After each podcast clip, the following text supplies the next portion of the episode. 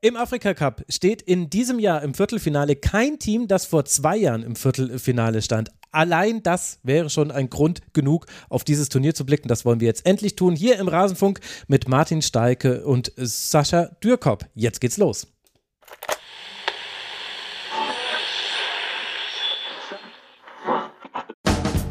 Sie hören den Rasenfunk.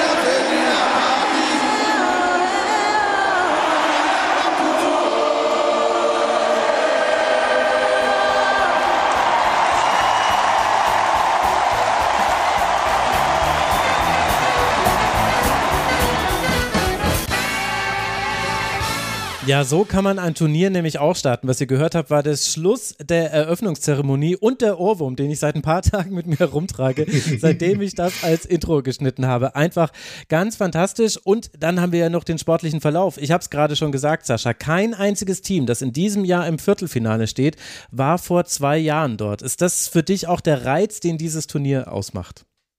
Ja, definitiv. Und ich glaube, das Besondere ist das gar nicht so besonders. Also ich habe vorher noch mal geguckt, im, Afri im letzten Afrika Cup waren zwei Teams, die davor in dem Afrika Cup im Viertelfinale waren.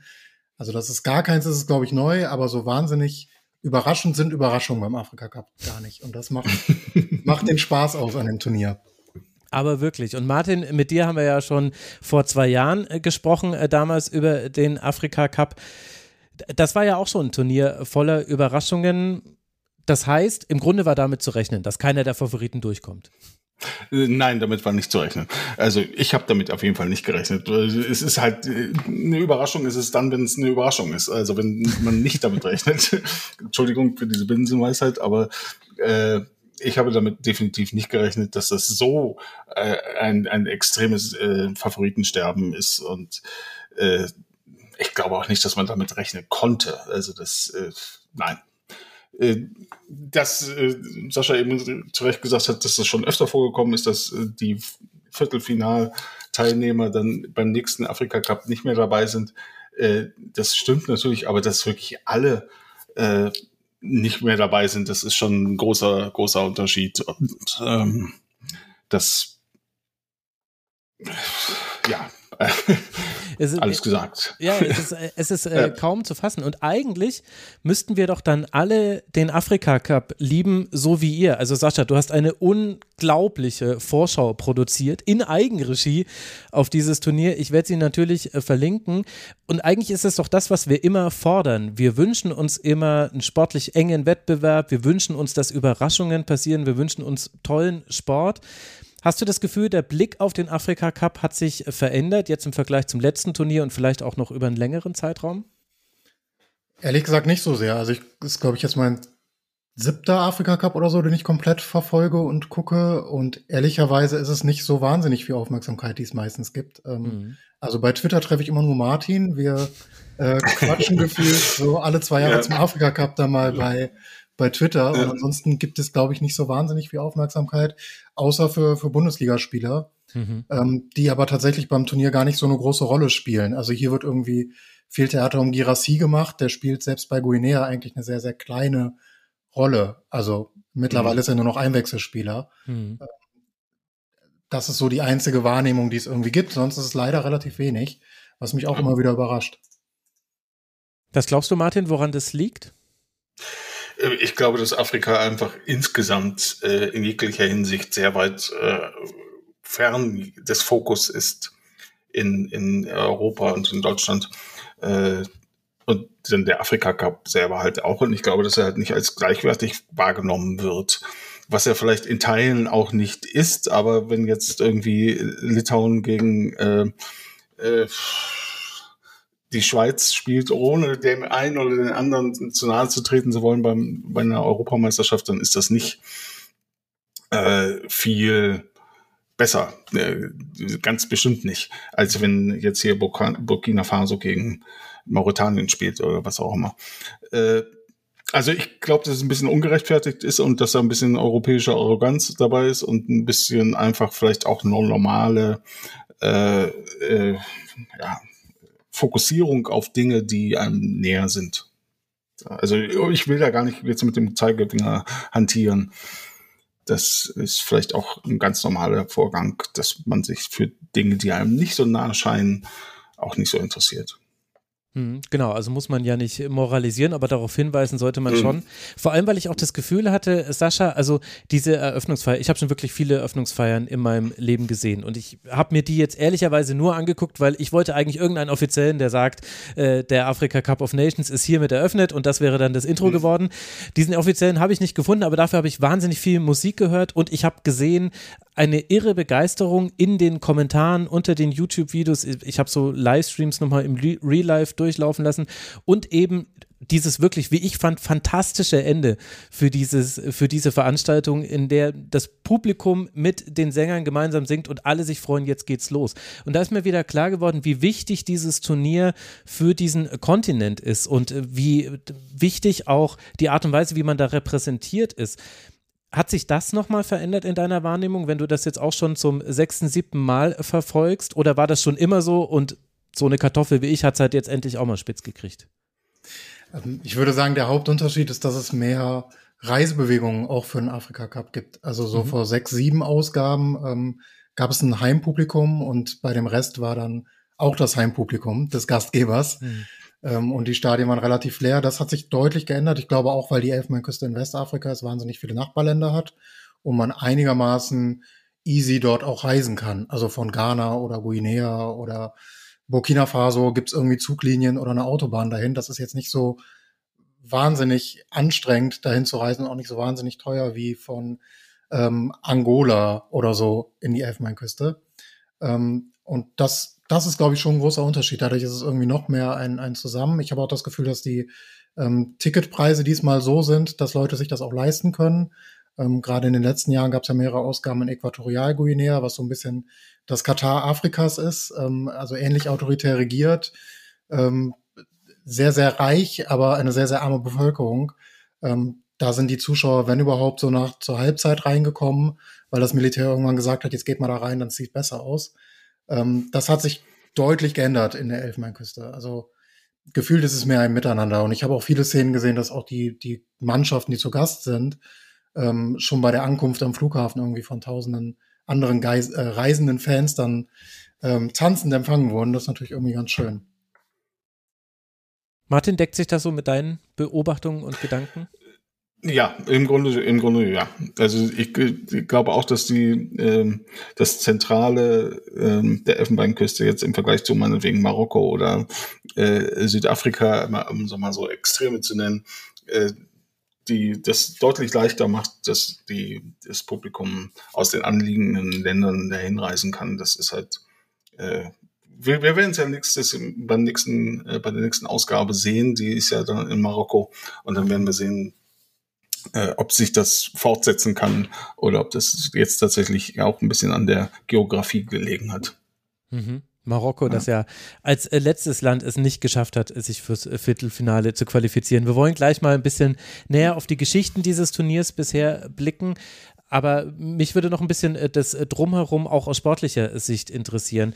Äh, Sascha, ich habe gelesen, dass einer der Gründe, warum jetzt auch so viele Favoriten sich schwer getan haben und ausgeschieden sind, daran liegen kann, dass die in Anführungszeichen kleineren Nationen, die vor allem Afrika, also in Afrika spielende Spieler haben, sich schon sehr lange vorbereitet haben auf dieses äh, Turnier und vor allem die größeren Nationen mit internationalen Spielern, also Spielern, die in internationalen Ligen spielen, zum Teil nur wenige Tage hatten, um sich an die Temperaturen zu gewöhnen und überhaupt auf dieses Turnier vorzubereiten. Würdest du auch sagen, das ist einer so der Hauptfaktoren für dieses Favoritensterben? Also ich glaube, ich würde da nicht mitgehen, weil die, die Mannschaften, die ähm, die meisten Spiele aus dem eigenen Land hatten, waren, glaube ich, Mauretanien, Algerien, Tunesien und die sind alle raus. Ähm, Ägypten. Ägypten, richtig. Und Südafrika sind, glaube ich, die einzigen, die weiter sind, die relativ viele Spieler mhm. haben, die auf dem afrikanischen Kontinent spielen. Ähm, andere Mannschaften, die jetzt weiter sind, wie, wie Cap Verde oder Angola, da spielt fast mhm. niemand in Afrika, die spielen eigentlich alle in Europa. Mhm. Aber eher in der zweiten, dritten Liga in Portugal. Ähm, das ist, hat man hier nicht auf dem Schirm. Ich glaube, was das große Geheimnis ist, ist, dass die ein sehr, sehr gleichbleibendes Niveau haben, dass die ähm, sehr gezielt sich auf den Afrika Cup vorbereiten und ähm, ich habe von einem, von einem Journalisten aus den Kapverden gelesen, der hat so schön geschrieben, für die ist das das Highlight der Karriere. Ähm, die ganze Saison ist egal, die trainieren die ganze Saison hm. nur darauf hin, am absoluten Leistungspeak zum Afrika Cup zu sein, ähnlich wie das ähm, jeder deutsche Nationalspieler hoffentlich für eine WM tut oder jedenfalls nimmt man das an, dass man zum Saisonende zu Champions League und WM irgendwie auf dem Leistungshoch ist und nicht am zweiten Spieltag. Ähm, und das ist sicherlich bei Victor Ossiman oder so anders, ähm, der bei Neapel seinen Peak dann eher in der Champions League und zum Saisonfinale hatte. Ähm, und das ja führt dann, glaube ich, dazu, dass ähm, Underdogs vermeintliche es etwas leichter finden, weil sie sich seit langem darauf vorbereiten und oft ein sehr gleichbleibendes Niveau haben. Während bei Nigeria ist der Sturm dreimal so viel wert wie der Deutsche. Aber im, im Tor hinten steht ein Ersatzkeeper aus der nigerianischen Liga. So, das ist einfach auch ein riesen Leistungsgefälle innerhalb einer Mannschaft, was ja. es bei den Kapverden oder so nicht gibt.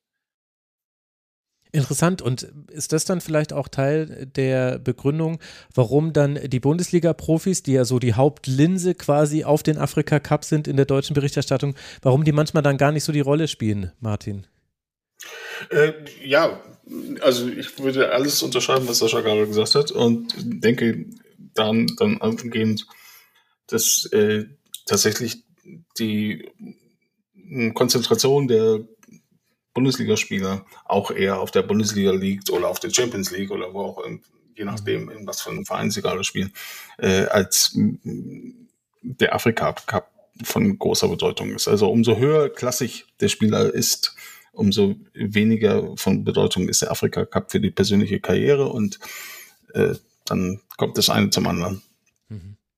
Mensch, was das für ein Turnier sein könnte, wenn da noch mehr Aufmerksamkeit auch aus anderen Kontinenten her käme. Aber gut, da muss ich mich ja an die eigene Nase fassen. Ich, wir sprechen ja jetzt auch erst vor den Viertelfinals über den Afrika Cup. Es war mir aber eben wichtig, noch während des äh, Turniers zu sprechen und nicht erst danach, weil dann macht man den Leuten Lust darauf und dann können sie nichts mehr sehen. Deswegen vielleicht blicken wir einfach mal, Sascha Martin, äh, auf die Viertelfinalpaarungen und ihr könnt zwei, drei Worte zu den Teams sagen, auch ein bisschen, wie sie dorthin gekommen sind. Und ich glaube, damit werden wir schon viele, viele Geschichten dieses Turniers streifen können. Es geht los am Freitag, den 2. Februar um 18 Uhr Nigeria gegen Angola. Sascha, was ist wichtig zu denen zu wissen? Bei Nigeria hast du ja gerade schon aufs Leistungsgefälle hingewiesen, was ja wirklich vom Sturm zum Tor dramatisch absteigt. Ja, also ich finde es total schwierig, auch, auch jetzt noch die Spiele vorherzusagen. Ähm, Angola ist, finde ich, eine der stabilsten Mannschaften bisher im gesamten Turnier, haben eigentlich bei jedem einzelnen Spiel mich jedenfalls überzeugt, auch überraschend, also auch gegen Mannschaften wie Burkina Faso oder so, wo ähm, immerhin Tapsoba als Abwehrchef von, von Leverkusen dabei ist und mhm. die einige ganz, ganz große Namen haben. Ähm, sehr souverän dann auch 2-0 gewonnen. Das haben fast alle Großen nicht geschafft, deswegen ja, muss man sie fast auf dem Schirm haben. Andererseits ist ähm, Nigeria und gerade Victor Osimhen vermutlich einer der wenigen großen Stars, die eine ganz gute Rolle spielen. Also ähm, ich finde so der, der Vergleich von Girassi und ähm, Victor Osimhen ist ähm, brutal. Also man hat das Gefühl, Victor Osimhen hat richtig Bock auf das Turnier und Girassi ist so ein bisschen gestört, dass er jetzt aus seinem Lauf in, Frank äh, in, in Stuttgart nach Afrika fliegen musste. Mhm. Ähm, aber Victor Osimhen haut sich gefühlt 90 Minuten mit allem rein, was er hat und ähm, ist sehr, sehr präsent und überragend auf dem Platz. Das könnte schon auch tragen. Ähm, ich finde die schon auch mhm. relativ überzeugend. Für mich mit die zwei besten Mannschaften im bisherigen Turnierverlauf. Ganz, ganz schwierig vorherzusagen. Aber natürlich ist Nigeria der Favorit, würde ich sagen, am Ende. Mhm. Also keine Angst, tippen ja. müsst ihr nicht, haben wir ja schon gelernt, dass das schwierig ist. Aber Martin, du darfst ja. gerne mal deine Gedanken ergänzen. Äh, ich, ich, jetzt schon wieder muss ich das alles unterschreiben. Ähm, Angola ist tatsächlich ein bisschen meine Lieblingsmannschaft geworden in diesem Turnier, weil sie so äh, straight und kompakt und gut spielen, ohne überflüssige Schnörkel, aber auch nicht, äh, nicht äh, zynisch, sondern wirklich Lust am Fußball haben und denen das auch vermitteln können. Und, und, und tollen Ball spielen und wenn wir irgendwann später vielleicht über unsere Lieblingsspieler dieses Turniers sprechen, dann hab, kann ich auch zwei nennen, die da bei Angola sind, von den vieren, die ich mir aufgeschrieben habe. Äh, und das ist schon, also wirklich eine Mannschaft, die Spaß macht und ich würde ja wünschen, Meister zu kommen. Ich glaube aber, das ist tatsächlich auch, das ist sehr schwierig, wird gegen eigentlich für, wenn das nicht so ein wildes, verrücktes Turnier wäre, dann würde man an dieser Stelle sagen, Nigeria ist der klare Favorit auf den, auf den Turniersieg. Mhm. Äh, jetzt, ne, zu dem jetzigen Zeitpunkt. Äh, weil die Mannschaft tatsächlich sehr stark ist, sehr kompakt ist und auch, was du über Osiman gesagt hast, genau das äh, vermittelt wird. Er macht nicht ein, äh, zehn Tore, aber er ist unfassbar gefährlich vorne drin und mit einer großen Freude und viel Spaß 90 Minuten lang äh, jagt er da die Gegenspieler vorne. Äh, das ist wirklich, äh, ich bin ein bisschen, äh, ja gut, ich habe vorhin gesagt, vier Lieblingsspieler, eigentlich sind es fünf mit Osimhen. also, äh, weil das ist wirklich, ich wusste schon, dass das ein guter Spieler ist, aber der, jetzt hat er nochmal zusätzlich gewonnen. Mhm. Also da würde ich auch sagen, ja, es wird das Viertelfinale für mich und ähm, am Ende fürchte ich, wird Nigeria gewinnen. Ja, ich ähm, wollte noch zu dem Tippen vielleicht einen Halbsatz sagen, weil ich tippe natürlich privat und äh, mein, mein Meistertipp war Algerien, die in der Vorrunde ähm, wirklich sang- und klanglos ausgeschieden sind.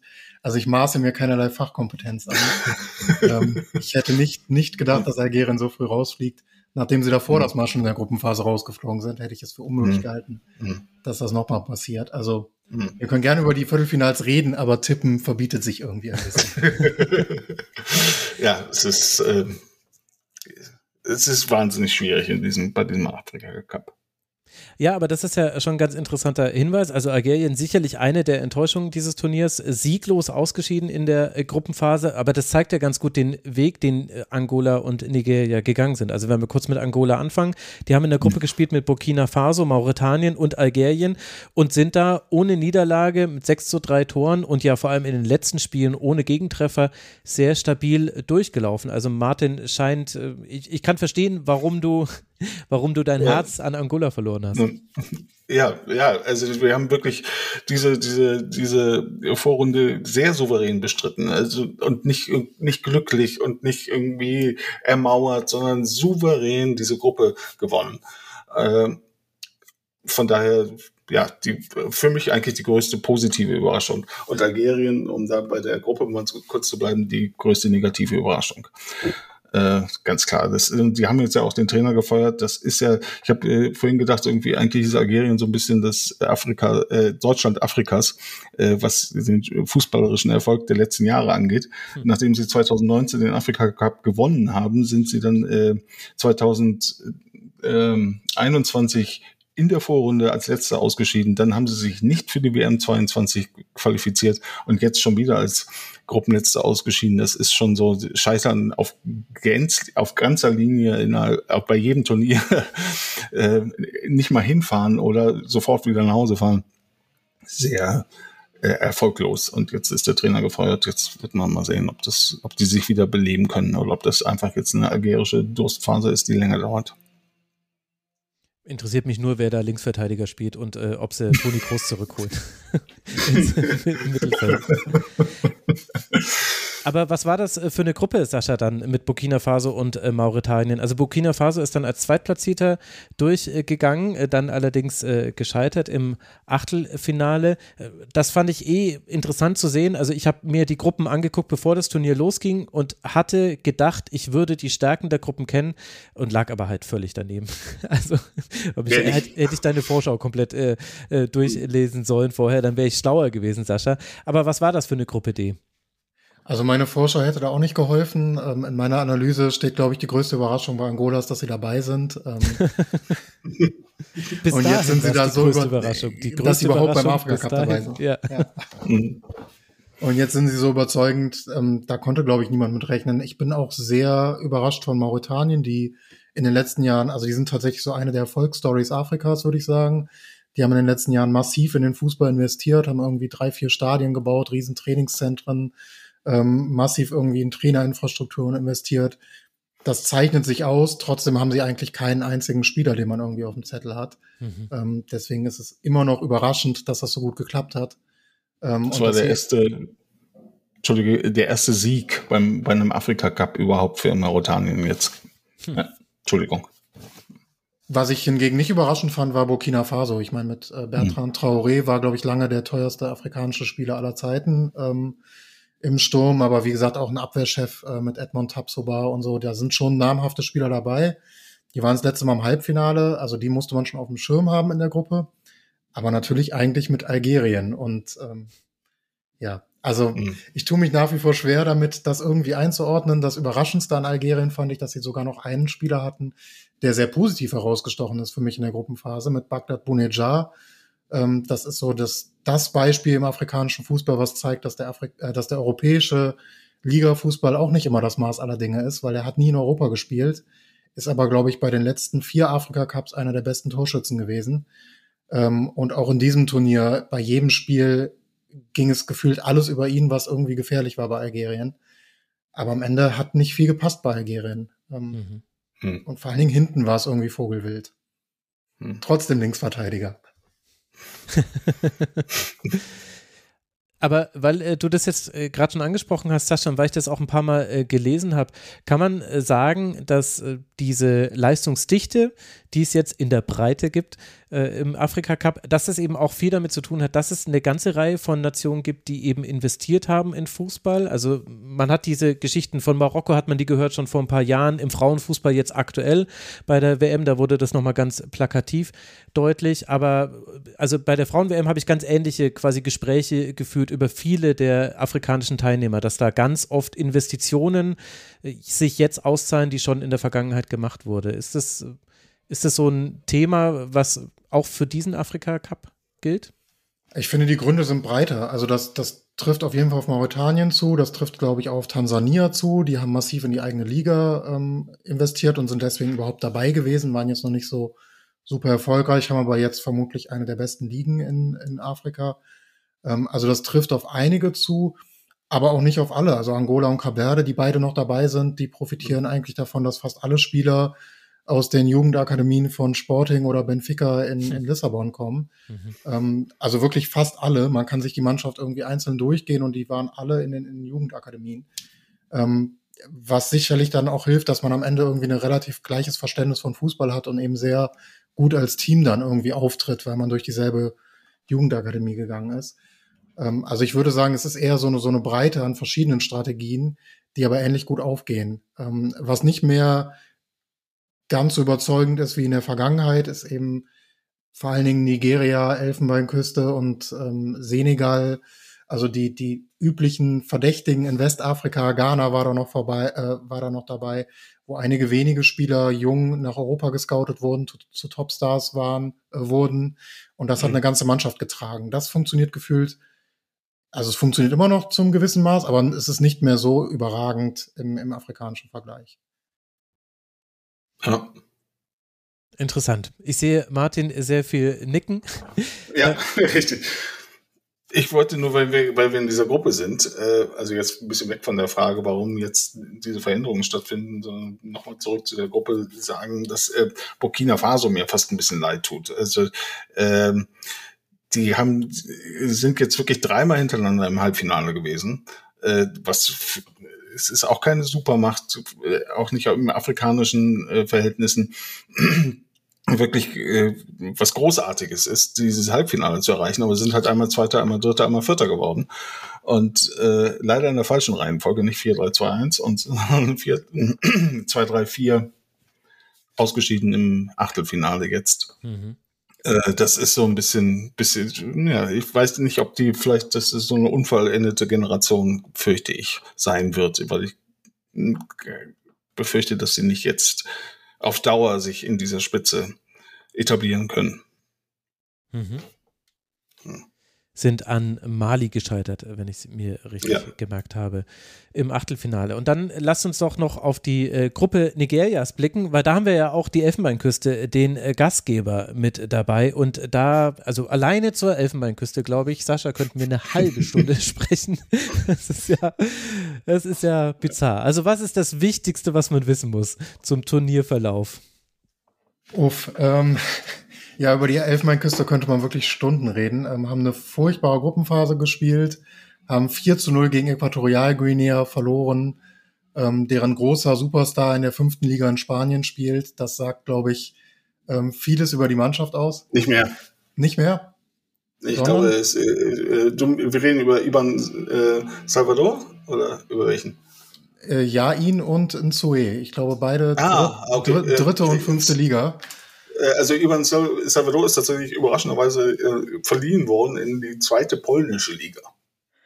Okay, das ist natürlich ein krasser Unterschied. Gott sei Dank haben wir ja. das. ähm, ja, die haben auf jeden Fall 4 zu 0 gegen die Elfmeinküste gewonnen und zwar auch völlig verdient. Ähm, man hatte so ein bisschen das Gefühl bei der Elfenbeinküste, dass sie ja, weiß ich nicht, so ein bisschen Angst hatten vor dem Publikum, dass sie komplett überfordert waren irgendwie mit der Situation. Es wirkte jedenfalls auf mich so. Das erste Spiel haben sie souverän gewonnen gegen, die, äh, gegen Guinea-Bissau, das zweite dann auch knapp verloren gegen Nigeria, was man, glaube ich, hinnehmen kann und dann beim dritten halt auseinandergefallen gegen Äquatorialguinea. Und daraufhin haben sie dann den Trainer gefeuert, sind aber aufgrund dieser komischen Regelung, dass der Gruppendritte irgendwie weiterkommen kann, am letzten Spieltag der Gruppenphase irgendwie noch weitergekommen weil niemand sonst mehr auf drei Punkte gekommen ist. Ähm, und hatten dann, standen dann plötzlich ohne Trainer da fürs Achtelfinale. ja. Haben dann, glaube ich, gefühlt jeden ehemaligen Spieler gefunden, äh, ge gefragt, ob er es macht. Ich glaube, der fünfte hatte dann zugesagt, ähm, Emers Faye, und mit dem haben sie jetzt gewonnen gegen den Titelverteidiger Senegal. Und sind so nämlich ins Viertelfinale eingezogen. Stimmt. Wobei, ja? Noch nicht sicher ist, glaube ich, dass äh, Fayet auch im, im Viertelfinale auf der Bank sitzt, weil sie nach wie vor, meiner Informationen nach, die nicht stimmen müssen, äh, versuchen, RW Renard äh, äh, auszuleihen, der äh, derzeit die französische äh, Frauennationalmannschaft leitet und äh, zweimal Afrika-Cup-Sieger, immer mit Sambia, immer eben mit der Elfenbeinküste schon war. Und den versuchen sie jetzt noch schnell an Bord zu holen, was ja schon mal irgendwie absurd genug ist. Äh, jetzt haben sie Erfolg gehabt im Viertelfinale und vielleicht bleibt Faye äh, zu wünschen wäre es ihm ja. Aber ja. Wobei man sagen muss, RW Renard ist ja sowieso gefühlt bei jedem Spiel gefühlt dabei. Also ich sehe ihn irgendwie ständig da rumsitzen auf der Ehrentribüne. Der Beckenbauer dieses okay. Turniers. Er könnte sich auch ein paar Plätze weiter unten hinsetzen. Das, das ginge, glaube ich, schon. Genau, das hatte ich nämlich auch mhm. gelesen, dass Renard sowieso mhm. gerade äh, rumspringt äh, beim Turnier und man auch deswegen gesagt hat, Mensch, magst du nicht dann einfach uns trainieren? Aber man mhm. kann da ja auch den französischen Verband äh, verstehen. Ich meine, die spielen ja ihr Spiel in der, im Halbfinale der äh, Nations League und das ist für die ja vor allem Olympia-Vorbereitung. Mhm. Da spielen sie gegen mhm. Deutschland. Äh, Ende mhm. Februar wird das äh, stattfinden. Also da könnte ich als französischer Frauenfußballverband oder als französischer Verband würde ich mir das auch genau überlegen. Gleichzeitig würde ich aber auch überlegen, was das eigentlich bedeutet, dass Herr Renard jetzt nicht gerade Champions League der Frauen guckt, sondern beim Africa Cup of Nations rum, rumläuft. Ja. Also ich gehe zumindest aus, dass er jetzt nicht das Spiel gegen Bayern vom PSG in München gesehen hat, nach allem, was ich weiß. Also gut, aber das ist nochmal ein ganz, ja. ganz anderes äh, Thema. Damit haben wir auch schon so ein bisschen die Brücke zu einem der nächsten äh, Viertelfinals gebaut, aber lasst noch kurz bei der Gruppe bleiben, weil es ja durchaus, also ich habe gelesen, Nigeria und Elfenbeinküste in einer Gruppe und dann dachte ich mir, ja, das ist schon interessant. Und Äquatorialguinea, das habe ich bei dir gelesen, Sascha, und ich glaube, dass wir da vor zwei Jahren auch schon drüber gesprochen haben, Martin dass die eben auch äh, wirklich im Kommen sind. Und deswegen hatte ich schon so ein Gefühl, boah, also ich will jetzt nicht hier mit Todes- und Hammergruppe kommen, das ist ja eh Quatsch. Aber Martin, das war schon auch von Anfang an eine große Aufgabe für, für die Elfenbeinküste, die man ja jetzt dann auch nur irgendwie so auf dem besonderen Weg irgendwie als Gruppendritter noch meistern konnte. Ja, ja. Also äh, definitiv Nigeria ist äh, gehört zu der Handvoll Top Favoriten, die es so geben konnte, äh, von wo wir allerdings bei einigen inzwischen wissen, dass sie nicht die Top-Favoriten waren, die wir gedacht haben, dass sie es wären. Und die äh, Äquatorialguinea hat tatsächlich einen tolle, tollen äh, Afrika Cup 21 gespielt. Äh, ist auch, äh, Sascha hat sich da negativer geäußert, weil die politischen Umstände auch schwierig sind tatsächlich. Aber äh, die Mannschaft hat mir auch sehr, sehr viel Spaß gemacht. Und wenn ich äh, in meinem ganz persönlichen Lieblingsranking äh, kommen sie tatsächlich gleich hinter Angola auf Platz zwei, sind dann leider im Achtelfinale ausgeschieden. So gegen, gegen, äh, äh gegen was, äh, gegen, gegen äh, auf die brutalst mögliche Art und Weise. Unterzahl seit der 50. glaube ich, oder? Ich weiß es nicht mehr genau. Dann Elfmeter an den Pfosten gesetzt äh, und dann in der 98. Minute quasi mit dem letzten Spielzug das äh, Ausscheiden. Äh, das war, das war wirklich äh, sehr brutal. Mhm. Äh, also ja, Entschuldigung, ich bin ein bisschen abgewichen von deiner Frage. Die Gruppe äh, war definitiv eine sehr, sehr schwere Gruppe. Und äh, aber natürlich hat die Elfenbeinküste da den Anspruch, gerade als Gastgeber, äh, diese Gruppe zu überstehen. Das also wäre schon ein sehr großes Scheitern gewesen, dort äh, auszuscheiden, muss man ganz klar sagen.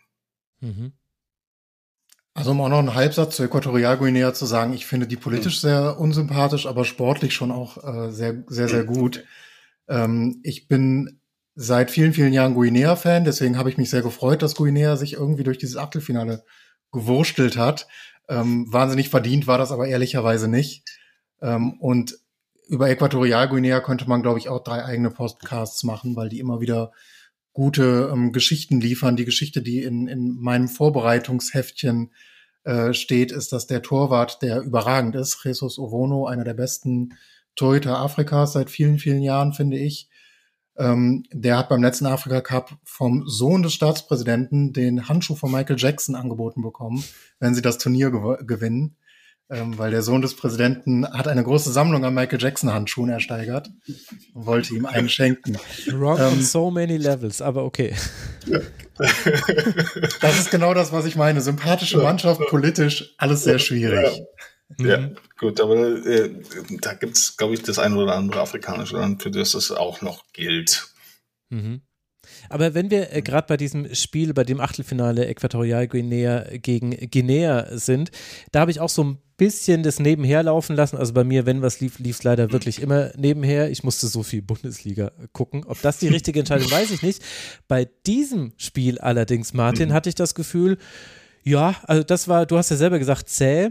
Ich kann mich an nicht so wirklich viel erinnern, außer eben äh, Platzverweis, äh, dann der verschossene Strafstoß und dann eben ganz am Schluss hat es mich dann nochmal so wachgerüttelt. Ich dachte, es geht in die Verlängerung und dann auf einmal passierte da was auf dem zweiten Bildschirm.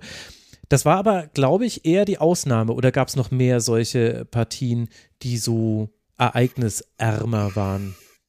Äh, es ist wie in jedem Turnier, dass ab, ab dem äh, K.O.-Spielen wird es zäher und, und äh, risikoärmer.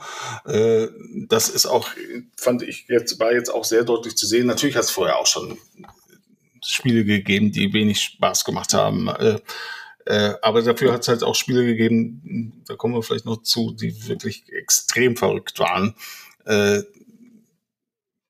die gerade am dritten Spieltag wo dann innerhalb von zehn Minuten fünfmal äh, äh, Kamerun irgendwie wechselte zwischen dem vierten, dritten, zweiten, Stimmt. dritten, vierten, Stimmt. zweiten, vierten Platz, äh, je nachdem, wo welches Tor fiel. Mhm. Also das war, äh, da gab es also sehr, sehr viele verrückte Sachen und äh, das Achtelfinale ist, und das ist dann ja halt auch irgendwie in den äh, von der Wichtigkeit geprägt. Das wird im Viertelfinale wahrscheinlich auch nicht anders sein, nicht mehr ganz so äh, aufregend würde ich so sagen. Aber das war tatsächlich insgesamt ein eher ereignisarmes Spiel.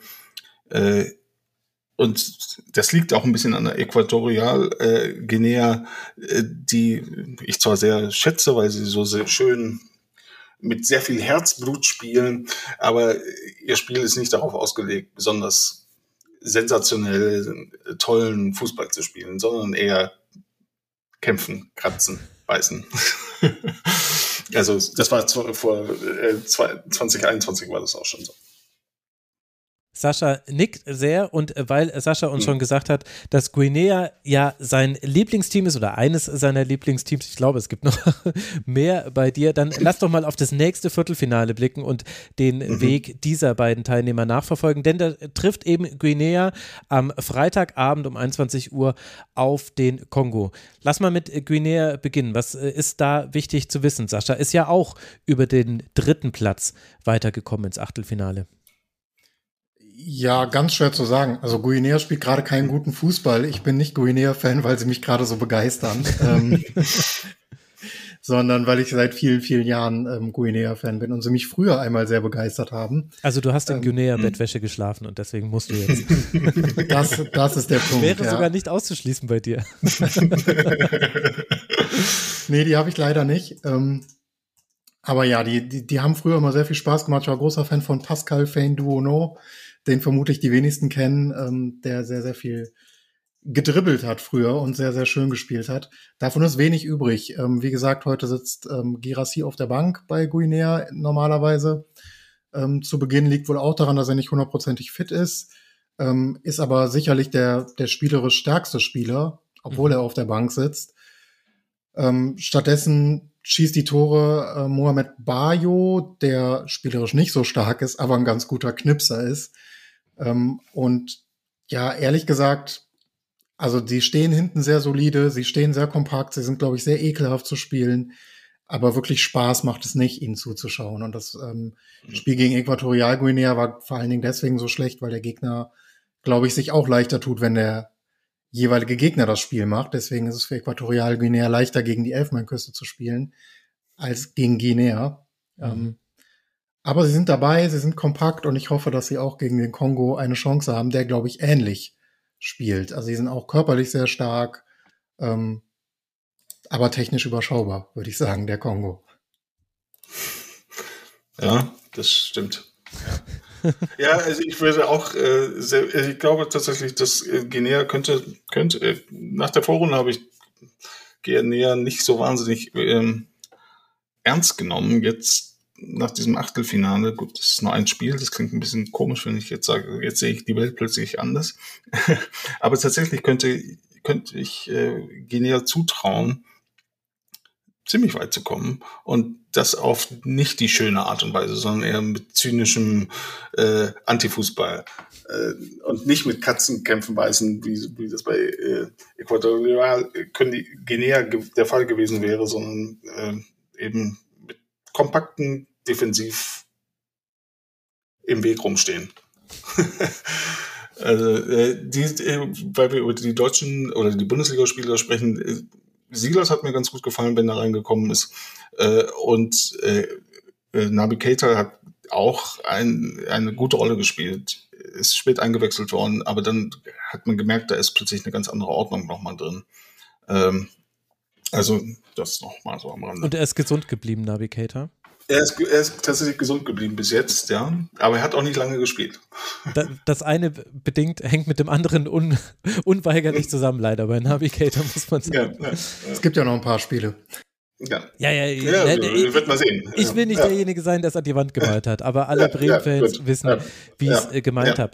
Aber damit ja. sind wir ja in der äh, Gruppe, also Guinea ist äh, mit der Tordifferenz von minus eins äh, weitergekommen. Muss man jetzt allerdings nicht so viel Witze drüber machen, weil äh, Kamerun ja. ist mit der identischen Tordifferenz nur mehr geschossenen Toren weitergekommen. Gambia und der Senegal äh, äh, waren ebenfalls noch in der Gruppe. Sascha, was gibt es denn zu den anderen Teams sozusagen noch? Also ich finde, erstens sehe ich das nicht ganz so negativ äh, wie Martin mit Guineas Gruppenphase. Ähm, ich fand es relativ überzeugend, dass sie mit dem ähm, unentschieden gegen Kamerun gestartet sind, trotz Unterzahl, mhm. ähm, eine ganze Halbzeit. Das ist eigentlich, also für Guinea sicherlich ein gutes Ergebnis. Ähm, haben dann gegen den Senegal verloren, die als Titelverteidiger aber auch alle drei Gruppenspiele souverän gewonnen haben. Ähm, das war jetzt keine große Überraschung und gegen Gambia haben sie das gemacht, was sie machen mussten und 1-0 gewonnen. Das war kein schönes Spiel, aber es, es, es hat eben gereicht. Also ich finde, Guinea hat eigentlich alles erreicht, was man in dieser Gruppe erreichen konnte für Guinea.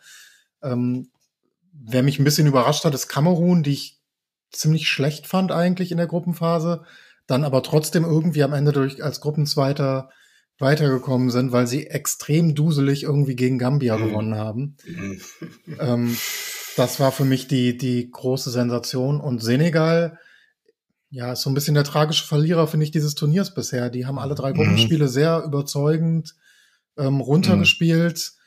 Ich finde immer wieder überragend, dass Sadio Mané ist ähnlich wie, wie Victor Osimhen, einer der wenigen internationalen Topstars, die bei jedem Afrika Cup absolut abliefern. Also ähm, so schwach Sadio Mané bei Bayern war, so stark war er bei jedem der Gruppenspiele vom Senegal, finde ich, und auch im Achtelfinale sicher einer der besten Spieler des, ähm, des Teams.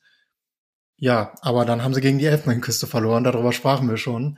Ähm, sehr, sehr tragisch, aber auch nicht ganz neu. Also beim letzten Afrika Cup hat das Nigeria genauso geliefert. Ähm, das, das passiert leider offenbar. Und Gambia war beim letzten Afrika Cup die große Sensation, sind beim ersten Mal direkt, ich glaube, sogar ins Viertelfinale gekommen ähm, und konnten das nicht halten. Aber auch das finde ich wenig überraschend. Also da gibt es kaum Profis in der Mannschaft. Ähm, ich würde sagen, so die Hälfte ungefähr des Kaders sind Profifußballer. Das war jetzt wenig überraschend. Ähm, trotzdem waren sie eher wieder überraschend nah dran, Kamerun zu schlagen. Ja, große Schlacht. Das ist das Spiel, was ich vorhin äh, mhm. äh, am Rande erwähnte, wo es so lange hin und her ging. Äh, zwischen der, in der 85. Minute äh, für das Tor für Gambia das 2 zu 1. Dadurch war Kamerun raus. Dann in der 87. Minute das 2 zu 2. Dann waren beide raus. Äh, in der 91. Minute, ich habe das hier stehen, ich muss es ablesen, das 3 zu 2 für Kamerun, damit waren Kamerun Dritter und weiter in der 92. Minute fällt im anderen Spiel das 2 zu 0 für Senegal, dadurch ist Kamerun sogar Zweiter. In der 94. Minute das 3 zu 3, also Tor für Gambia, Kamerun raus, in der 95. Minute sagt der BRA, nein, das Tor war mit der Hand erzielt. Das war auch deutlich mit der Hand erzielt. Deswegen ist Kamerun dann doch Zweiter. Also so innerhalb von, von zehn Minuten alle Platzierungen außer dem Platz eins äh, hin und her gewechselt. Das war wirklich extrem wild. Mhm. Extrem wild. Ja, und Senegal, ähm, ja, ich habe vorhin gesagt, eigentlich müsste jetzt auf dem Papier und nach, wenn es ohne große Überraschungen läuft, müsste Nigeria jetzt das Turnier gewinnen. Das habe ich nach der Vorrunde von über den Senegal gesagt, weil sie wirklich sehr souverän, sehr stark, sehr spielerisch, gut äh, durch diesen durch diese Vorrunde gekommen sind. Und sie haben es sich auch ein bisschen selber anzukreiden, dass sie jetzt raus sind, ne, weil sie Chancen genug hatten, das Spiel äh, im Achtelfinale zu gewinnen. Das ist nicht gelungen, leider. Also für, für den Senegal leider. Und äh, ja, passiert dann halt. Und damit ist der Titelverteidiger raus, das muss man äh, dazu Damit ist der Titelverteidiger sagen. raus, ja. ja Entschuldige. Und, ja. und das Spiel gegen die Elfenbeinküste begann eben äh, perfekt, vierte Minute, 1 zu 0, dann eine ganze Reihe von Chancen. Erst kurz vor Ablauf der regulären Spielzeit in der 86. kann die Elfenbeinküste durch einen Elfmeter ausgleichen und dann geht es eben bis ins Elfmeterschießen. Und ja, und dann ist halt das passiert, was halt in einem Elfmeterschießen passieren kann.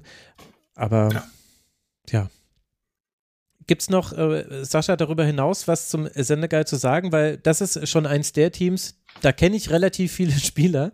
Das heißt, hier muss ein anderer Ansatz verfolgt werden. Hier sprechen wir nicht über äh, fünfte portugiesische oder zweite polnische Liga, sondern Sadio Mané haben wir ja schon genannt, aber gibt da doch ein paar andere bekannte Namen. Haben die sich ähnlich reingehauen wie Mané? Ja, absolut. Und ich glaube, sie haben den großen Vorteil, dass sie seit vielen Jahren auch ganz gut eingespielt sind. Zumindest die allermeisten äh, haben eine WM zusammengespielt, haben das letzte Mal den Afrika Cup zusammen gewonnen. Ähm, eigentlich, wie gesagt, sprach alles für sie. Sie haben ein paar, die sich neu ganz gut integriert haben, wie Ismail äh, Jakobs, der früher ja beim FC gespielt hat. Ähm, der ist auch schon seit einigen Jahren dabei, ist aber jetzt irgendwie neu, zumindest in, in der ersten Elf irgendwie aufgetaucht. Hat, finde ich, ein riesiges Turnier gespielt. Ähm, aber beide Flügel, also er auf der anderen Seite ist es Crepin Diatta, ähm, waren die überragenden Spieler zusammen mit Sadio Mané und trotzdem hat es am Ende irgendwie nicht, nicht sein sollen. Und es ist wirklich eigentlich auf jeder Position ein top besetztes Team. Im, im Tor ist Eduard Mondi, der immerhin mal Welttorhüter war vor, vor zwei Jahren. Ähm, da gibt es eigentlich keine, keine Schwächen in dieser Mannschaft. Naja, außer die Chancenverwertung. Und einen guten Trainer haben sie auch noch. Das ist also, äh, der, glaube ich, einen großen Anteil an dem senegalesischen Erfolg der letzten Jahre hatte. Äh, ja, aber du musst halt die Chancen machen, die du kriegst. Und wenn du das nicht tust, dann fährst du halt nach Hause in einem K.O.-Spiel. Das ist jetzt so platt gesagt, aber. Mhm. Also Alio Cissé ist äh, der Trainer und ich glaube, wir mhm. haben vor zwei Jahren schon über ihn äh, gesprochen, weil er zum einen eine auffällige Erscheinung hat. Äh, der hat so, das ist doch der mit mhm. den längeren Haaren und der immer so, der so mhm. eine Lässigkeit irgendwie am, am Spielfeldrand ja. hatte ja. Ja. und der so ein bisschen so der Trainerstar, fand ich, des letzten Turniers war es, wenn man es so formulieren kann. Richtig. Aber wackelt jetzt dann dessen Stuhl? Muss man da befürchten, weil es gab ja schon einige Trainerentlassungen, dass da jetzt der nächste vielleicht gehen muss? Ich hoffe nicht. Also das wäre, ich, ich würde es für, für dumm äh, erachten, wenn äh, das passieren würde. Ich hoffe es Aber auch nicht. Ja. Ich kann es dir nicht sagen. ich hoffe es auch nicht und mein Eindruck ist schon, dass er eher, ähm, das ist so das Thema, was man zumindest in englischen Medien viel liest, eher so einen, einen afrikaweiten Trend ausgelöst hat, dass es viel mehr afrikanische Trainer gibt, denen auch ein bisschen mehr Zeit gegeben wird, ähm, da gibt es auch einen Kamerun und Rigobert Song, der jetzt seit einigen Jahren irgendwie ähm, an der Seitenlinie steht und so. Also es gibt einige Trainer in, gerade bei den großen Teams, denen man dann auch mal so zwei, drei Jahre Zeit gibt und nicht sofort ein Ergebnis erwartet. Ähm, das ist nicht bei allen Teams so. Also es gibt auch die Teams wie Ghana, die auch in der Vorrunde rausgeflogen sind, ähm, die sich wieder irgendeinen äh, englischen Trainer, von dem ich zumindest noch nie gehört hatte, mhm. ähm, an die Seitenlinie gestellt haben und den dann nach gefühlt acht Wochen wieder feuern. Ähm, das gibt es schon auch noch im, in Afrika, aber viele Teams haben irgendwie mehr auf Konstanz und auf langen Aufbau gesetzt. Ähm, es gibt viele afrikanische Trainer, die jetzt hoch gehandelt werden. Ich ähm, würde hier nochmal erwähnen, dass äh, bei äh, Mauretanien, von denen ich ja eben schon mal sprach, dass sie sich so gut aufgebaut haben in den letzten Jahren, jetzt ein äh, komorischer Trainer an der Seitenlinie steht, der beim letzten Afrika Cup die Komoren das erste Mal in die mhm. K.O.-Runde führte, jetzt eben Mauretanien. Ähm, also es gibt junge afrikanische Trainer, die, die mehr Zeit bekommen, auch irgendwie was aufzubauen. Und diesen Trend hat Alio Cissé eigentlich gesetzt durch seinen großen Erfolg mit dem Senegal. Mhm. Aber wie schön das wäre, solche Trainer auch mal im europäischen Vereinsfußball zu sehen, weil sie dann näher an einem selber dran wären und ähm, wäre ja auch irgendwie schön, wenn das so funktionieren würde. Aber wenn wir schon bei Rigo Bazong sind, an der Stelle Rest in Peace Doppel 6, muss ich immer noch als erstes dran denken bei diesem Namen. Aber da müssen wir noch über Kamerun äh, sprechen. Wir hatten sie vorher ja. schon, schon mal gestreift, Martin, weil es ging im Achtelfinale gegen Nigeria mit 0 zu 2, war dieses äh, Turnier zu Ende. Warum? Äh, weil äh, Nigeria die bessere Mannschaft ist. Also mhm. So.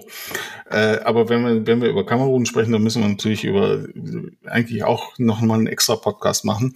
Äh, weil da gibt's auch so viel zu sprechen über Onana, den Torwart, der irgendwie äh, sehr spät anreist, weil er erst noch in der englischen Liga Spiel machen will und dann mit seinem Privatjet anreist, äh, aber dann erstmal auf die Bank gesetzt wird, wo vermutlich auf Betreiben des äh, Verbandschefpräsidents Eto mhm. der schon seit äh, geraumer Zeit ein Problem hat mit Onana, äh, der aber wiederum selbst nicht keine Sympathiefigur ist oder vielleicht war es früher, äh, der äh, Dreck am Stecken hat in Bezug auf vermutliche Spielmanipulationen in der zweiten kamerunischen Liga.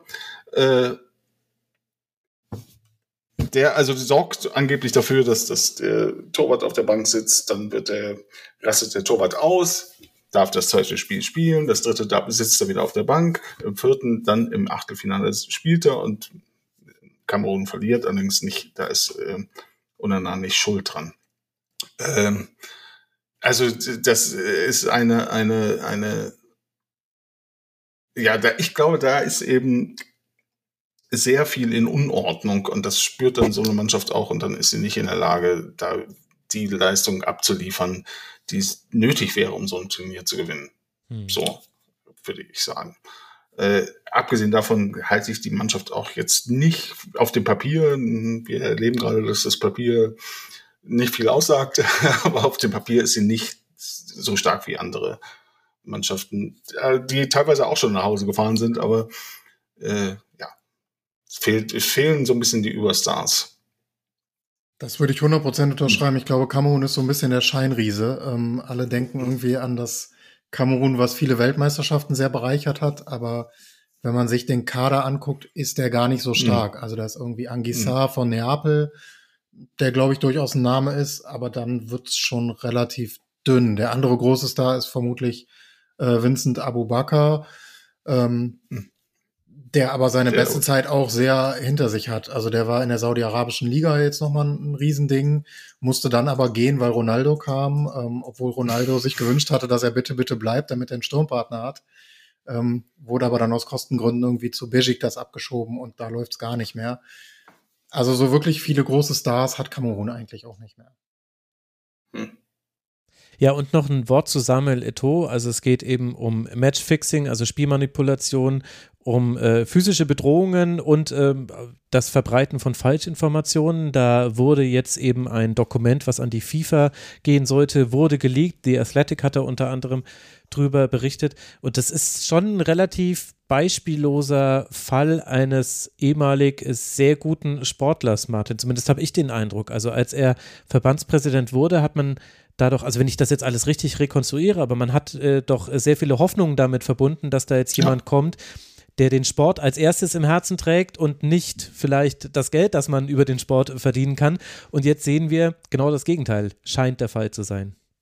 Ja, äh, genau so ist es. Also ich, als äh, Präsident wurde, dachte ich auch, das ist jetzt jemand, der als erstes den Sport im Auge hat und den Sport kennt und äh, weiß, was nötig ist, um äh, so eine Nationalmannschaft nach vorne zu bringen.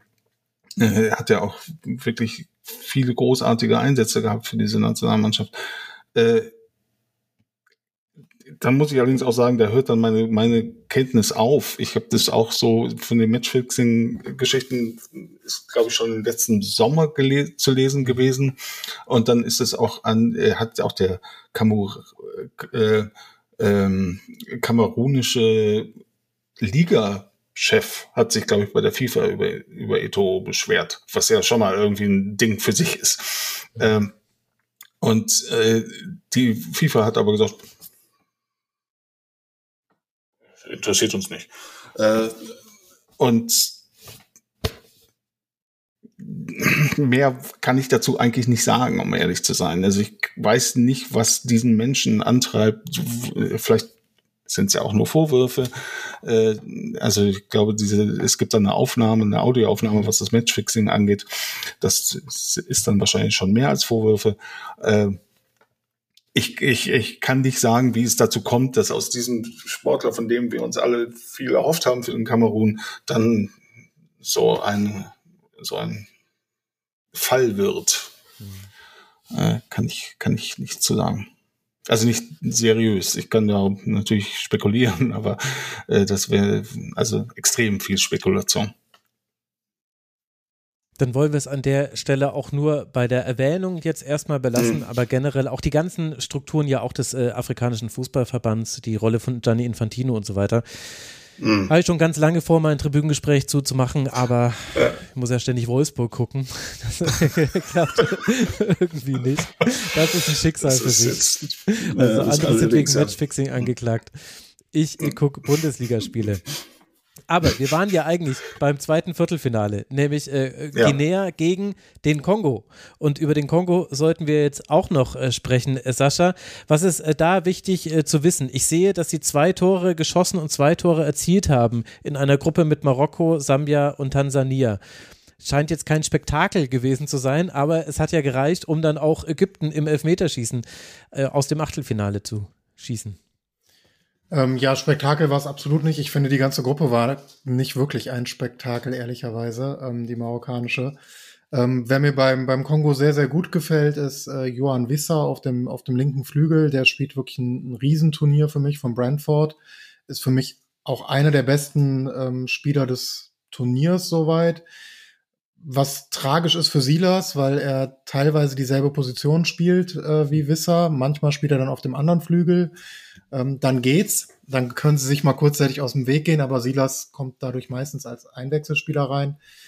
Ähm, ansonsten könnte ich noch Theo Bongonda erwähnen vom Kongo, der finde ich auch ein sehr gutes ähm, Turnier spielt. Der spielt auch oft auf dem Flügel. Das ist, glaube ich, dann vermutlich das Problem, dass alle wirklich guten Spieler beim Kongo irgendwie Flügelspieler sind und der Rest ist vor allen Dingen ähm, sehr robust, sehr kräftig. Ähm, Abwehrchef Mbemba ähm, kennt man vielleicht aus der Premier League, ähm, sehr groß, sehr breit und so sind äh, einige der, der kongolesischen Spieler, gerade in der Innenverteidigung und im ähm, defensiveren Mittelfeld, was eben hilft, hinten sehr stabil zu stehen, aber nach vorne dann so ein bisschen die Kreativität abgeht, finde ich. Ähm, ja, ich hatte, war vorher etwas überrascht. Vor dem Turnier habe ich einen ähm, Podcast gehört, wo von jedem Teilnehmerland ein Journalist eingeladen wurde, um einzuschätzen, was er über das Turnier sagt. Und äh, habe dort erfahren, dass Marokko große, große Angst vor dem Kongo hatte und dass der Angstgegner des Marokko war. Mhm. Ähm, es wurde dann auch ein entsprechend hitziges Spiel. Mir war diese Feindschaft vorher nicht so bekannt. Ähm, es war auch nur ein Unentschieden, was für Marokko sicherlich enttäuschend war.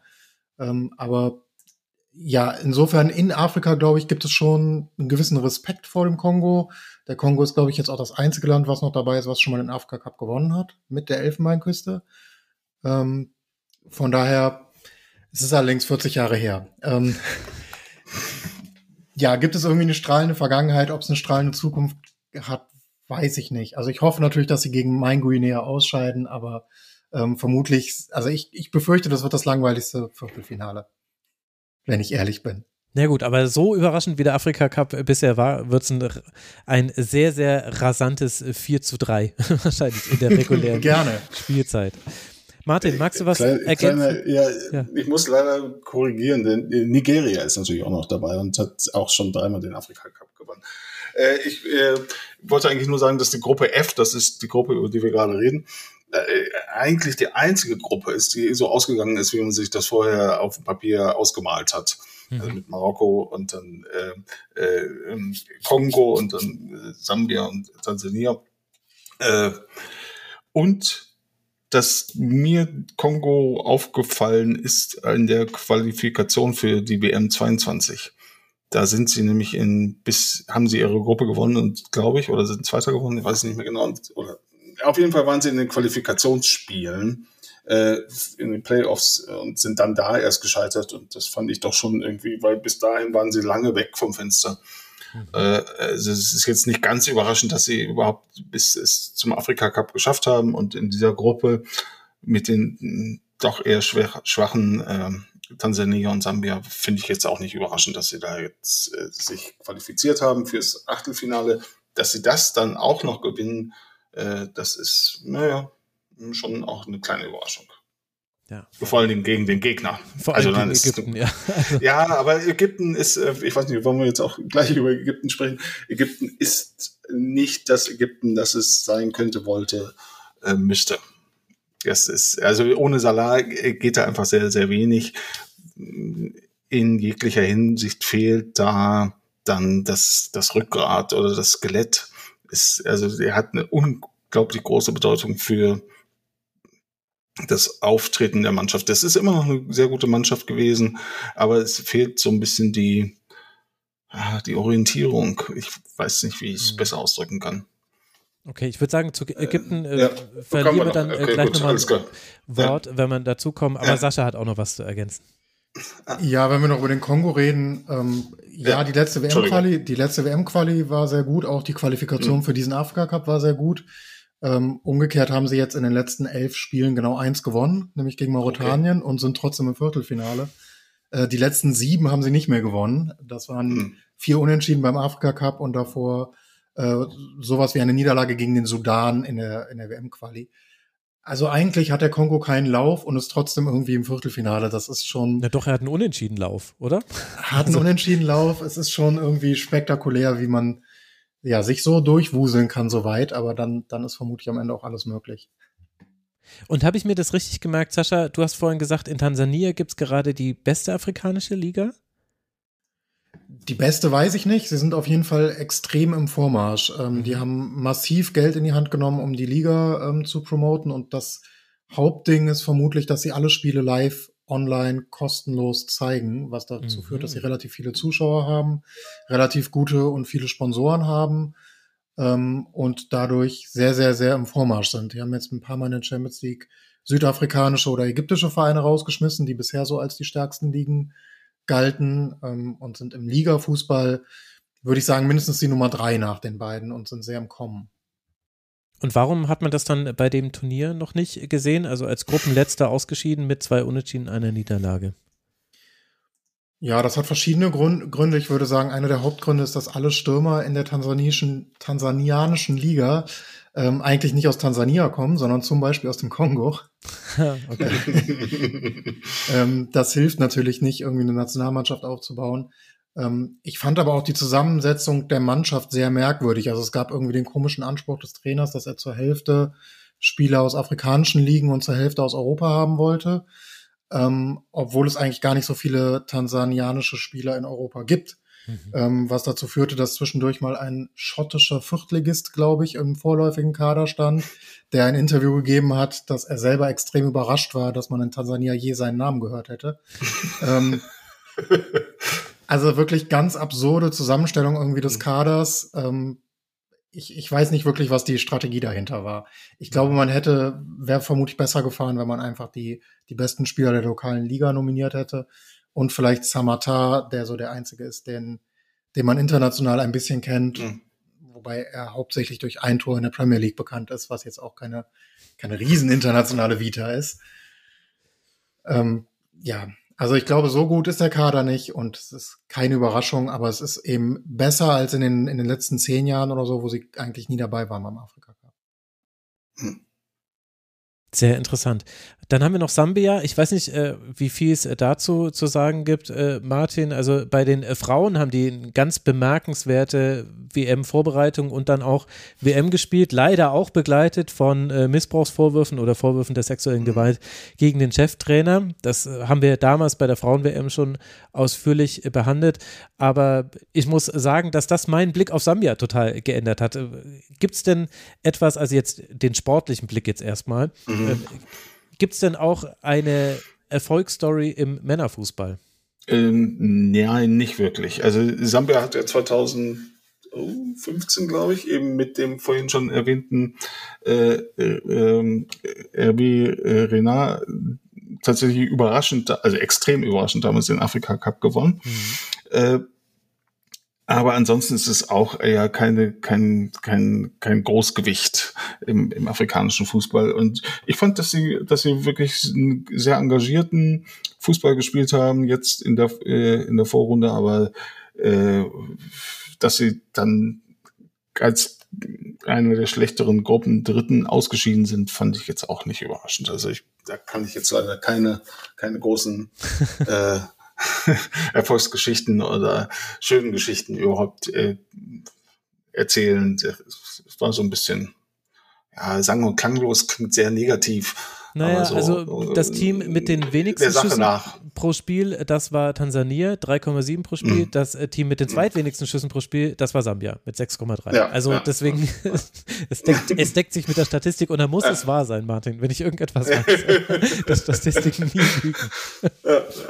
Das, das finde ich jetzt fast überraschend, weil ich finde, Sambia hat ähm, als eine der wenigen Teams tatsächlich auch einen Spieler, der in Europa ähm, sehr viel Schlagzeilen sorgt, zumindest in England, und einigermaßen gut funktioniert, nämlich Patzen Daka, ähm, der irgendwie der Nach, Nach, Nachfolger von Haaland irgendwann mal bei Red Bull Salzburg war und mittlerweile bei Leicester spielt, ähm, der eine super Hinrunde für Leicester gespielt hat und den ich auch beim Afrika Cup stark fand. Aber das war's dann halt so ein bisschen. Mhm. Also ich würde sagen, das ist äh, die Klasse Sambias ist Patson Daka und dann kommt lange, lange nichts. Mhm. Ah, okay. Ja. Das ist dann eine sehr einseitig besetzte Klasse. Und dann haben wir als hm. äh, letztes Team in der Gruppe noch Marokko. Das ist jetzt das andere Extrem, die drittmeisten Schüsse aller äh, Teilnehmer am Afrika Cup of Nations. Aber hat auch gegen Südafrika jetzt nicht gereicht. Das war eigentlich so, Martin, der letzte Upset, den wir jetzt hatten. Also dieses Spiel hat äh, gestern ja. Abend äh, stattgefunden und dann war klar, okay, gut, also jetzt sind wirklich alle raus, von denen man irgendwie ja. gedacht hat, ja. sie kommen weiter.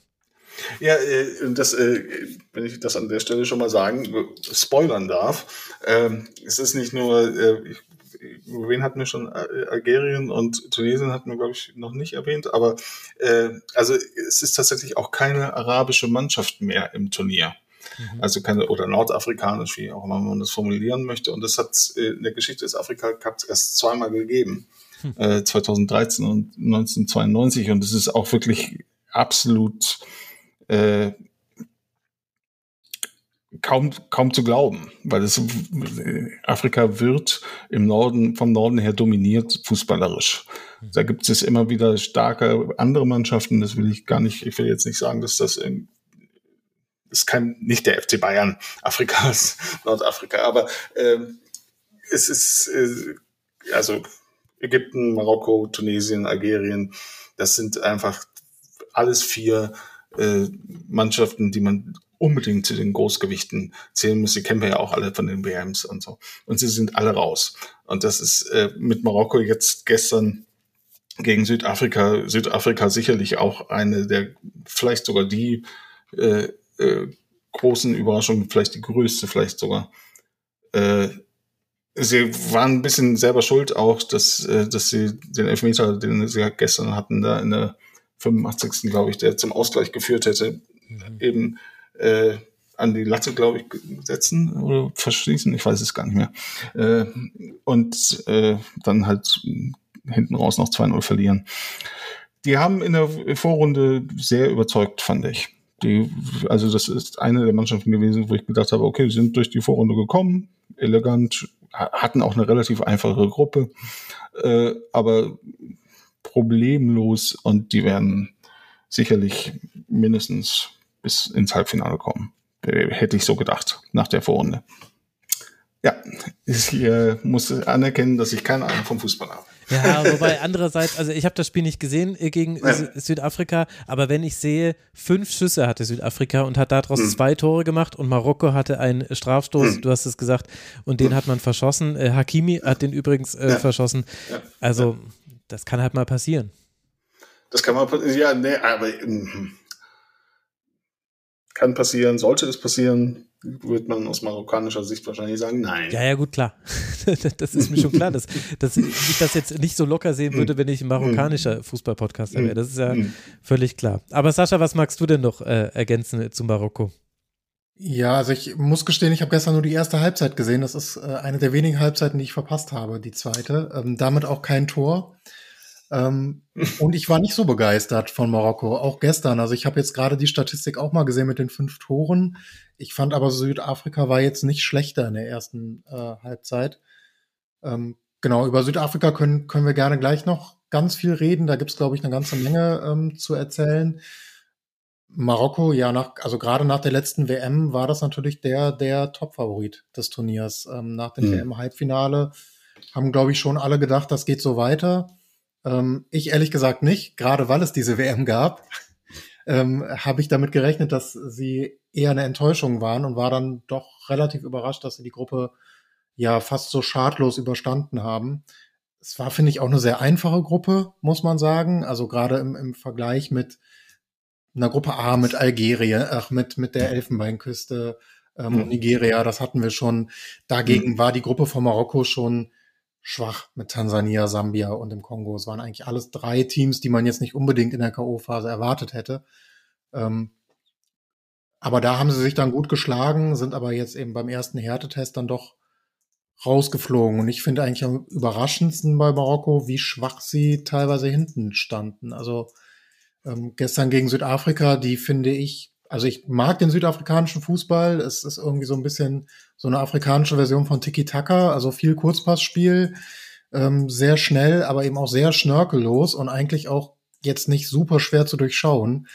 Und trotzdem sind sie verdammt oft durchgekommen ähm, bei Marokko, die ja immer noch, glaube ich, die wertvollsten Außenverteidiger der Welt haben. Ähm, mit Masraoui und Hakimi waren sie zumindest bei der WM die teuersten Außenverteidiger. Hm. Dagegen sah das schon irgendwie nicht so gut aus. Ähm, ich weiß nicht, woran es liegt, ob da die, die Spannung abgefallen ist, ob man das vielleicht nicht so ernst genommen hat. Ich, ich kann es nicht sagen. Bisschen unglücklich war es gestern schon auch. Also muss, wenn man die Torschussstatistik sich ansieht und äh, äh, dann eben weiß, da ist ein Elfmeter in der 85. verschossen worden, der zum 1-1 geführt hätte. Und danach gibt es diesen absoluten Zauberfreistoß, der zum 2-0 für Südafrika führt. Äh, das ist halt, ja, auch äh, ein, ein Aspekt, den man ja beim Fußball nicht ganz vom Tisch wischen kann, dass auch immer so ein bisschen Spielglück dazugehört. Äh, und das hatte Marokko gestern einfach nicht. Mhm. Und ich würde jetzt ähm, deswegen nicht alles in Frage stellen. Aber äh, dein, deine These, dass sie natürlich nach dieser extrem erfolgreichen WM äh, vielleicht jetzt ein bisschen äh, im Spannungsabfall sich befinden, ist durchaus auch eine mögliche, an, mögliche richtige Analyse. Ja. Und dann kann sowas passieren. Dann, ja, und dann kommt halt ein bisschen Unglück dazu oder Spielunglück gibt es, glaube ich, nicht den Begriff. Ne? Spielglück, Spielpech, Spielglück, aber nicht von Spiel, Spielpech. Ah ja, danke. aber äh, also ja, sehe ich auch, aber ich, ich finde schon, ähm, also wenn man nur auf die Marktwerte guckt, das habe ich jetzt gerade noch mal gemacht, mm. ähm, ist mm. Südafrika mm. als Gesamtkader weniger wert als Amin Adli, der bei Marokko auf der, auf der Bank sitzt. Ähm, mm. ne? Also ja, also ja, äh, natürlich. Südafrika ist aber auch eben, wie gesagt, eine, eine sehr riesen Überraschung dieses Afrika Cups. Also äh, die spielen viel, viel besser, äh, nicht erst jetzt im Achtelfinale, äh, als, als das der Kader eigentlich hergibt.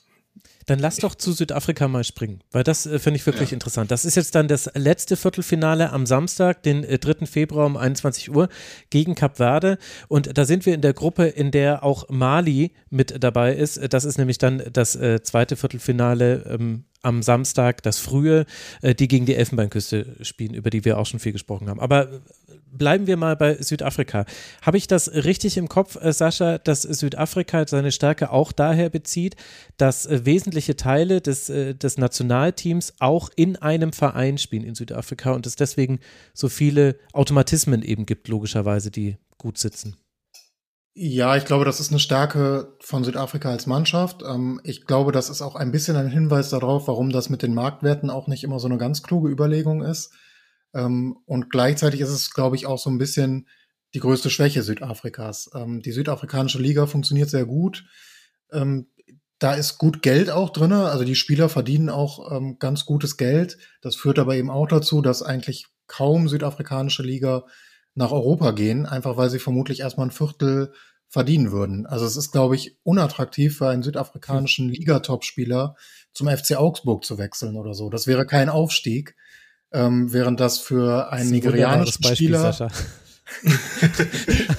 Wie kann denn Augsburg nicht attraktiv sein? Für, aber, aber, aber klar, über das Geld erklärt sich's. Wenn sie da weniger verdienen, dann verstehe ich's. Genau, genau. ähm, genau, das ist bei einem Nigerianer oder einem äh, Spieler aus der Elfenbeinküste anders. Also der, der verdient in Augsburg zehnmal so viel wie in der, in der heimischen Liga.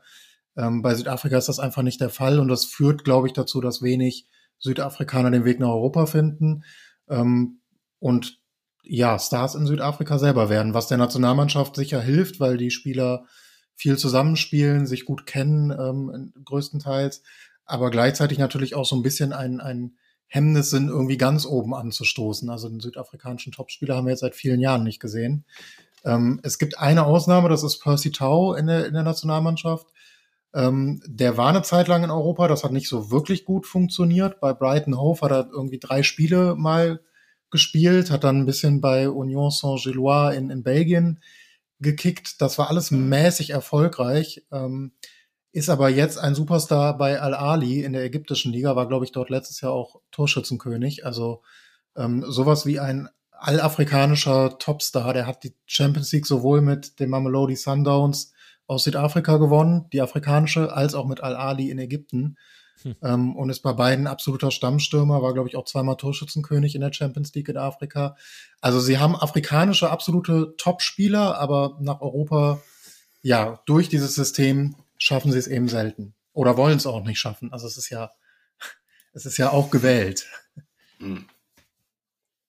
Ja, und man muss auch sagen, dass sie das, ähm, die Nationalmannschaft in den letzten, ja eigentlich seit 2010 ähm, in einem äh, ständigen Sturzflug sich befindet. Also das war natürlich ein großer Höhepunkt in der Geschichte des äh, Fußballs in Südafrika in jeglicher Hinsicht.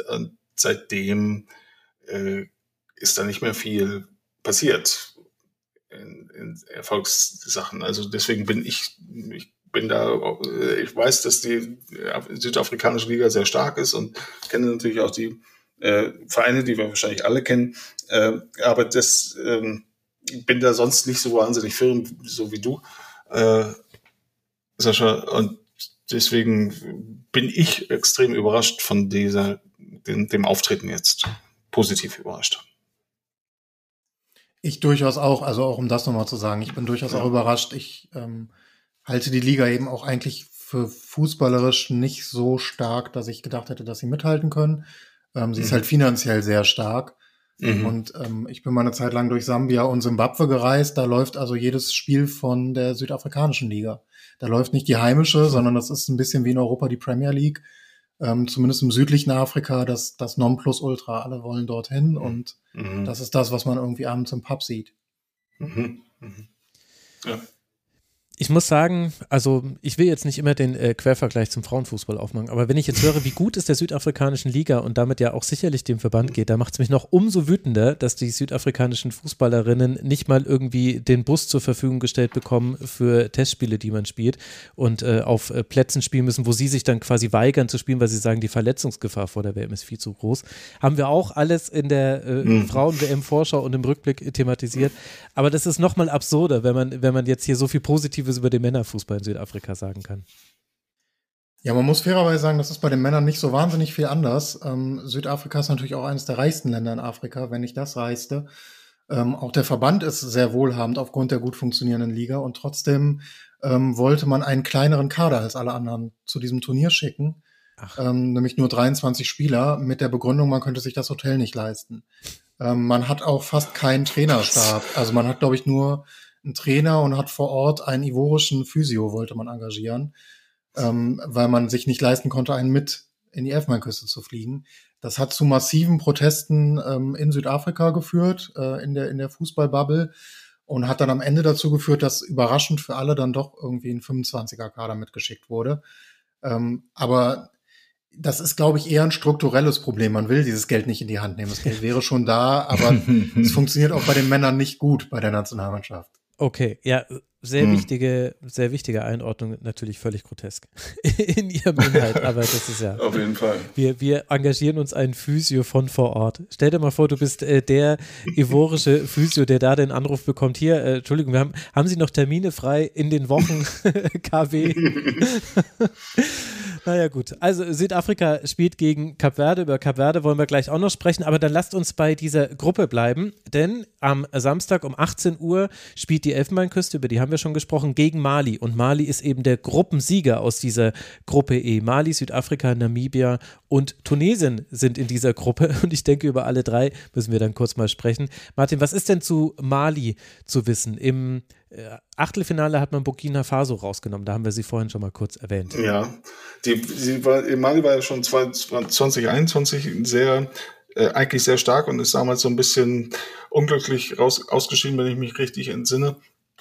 Und sind jetzt, machen wieder den gleichen sehr stabilen, sehr kompakten Eindruck. Das ist so, wenn ich das Fußballspiel von Mali beschreiben sollte, dann würde ich sagen, ist das erste, was mir einfällt, ist wirklich kompakt Mhm. Das ist äh, eine Mannschaft, die schwer zu besiegen ist. Das ist jetzt auch keine Zaubermannschaft, äh, aber auf einem etwas, ich weiß nicht mehr, ich habe das vorhin schon mal irgendwie, glaube ich, über eine Mannschaft gesagt, dass die so, ich glaube, Guinea war es, äh, so spielt. Aber Mali würde ich da tatsächlich noch stärker einschätzen. Und ich traue denen auch durchaus zu, das Viertelfinale gegen, äh, gegen die Elfenbeinküste zu gewinnen.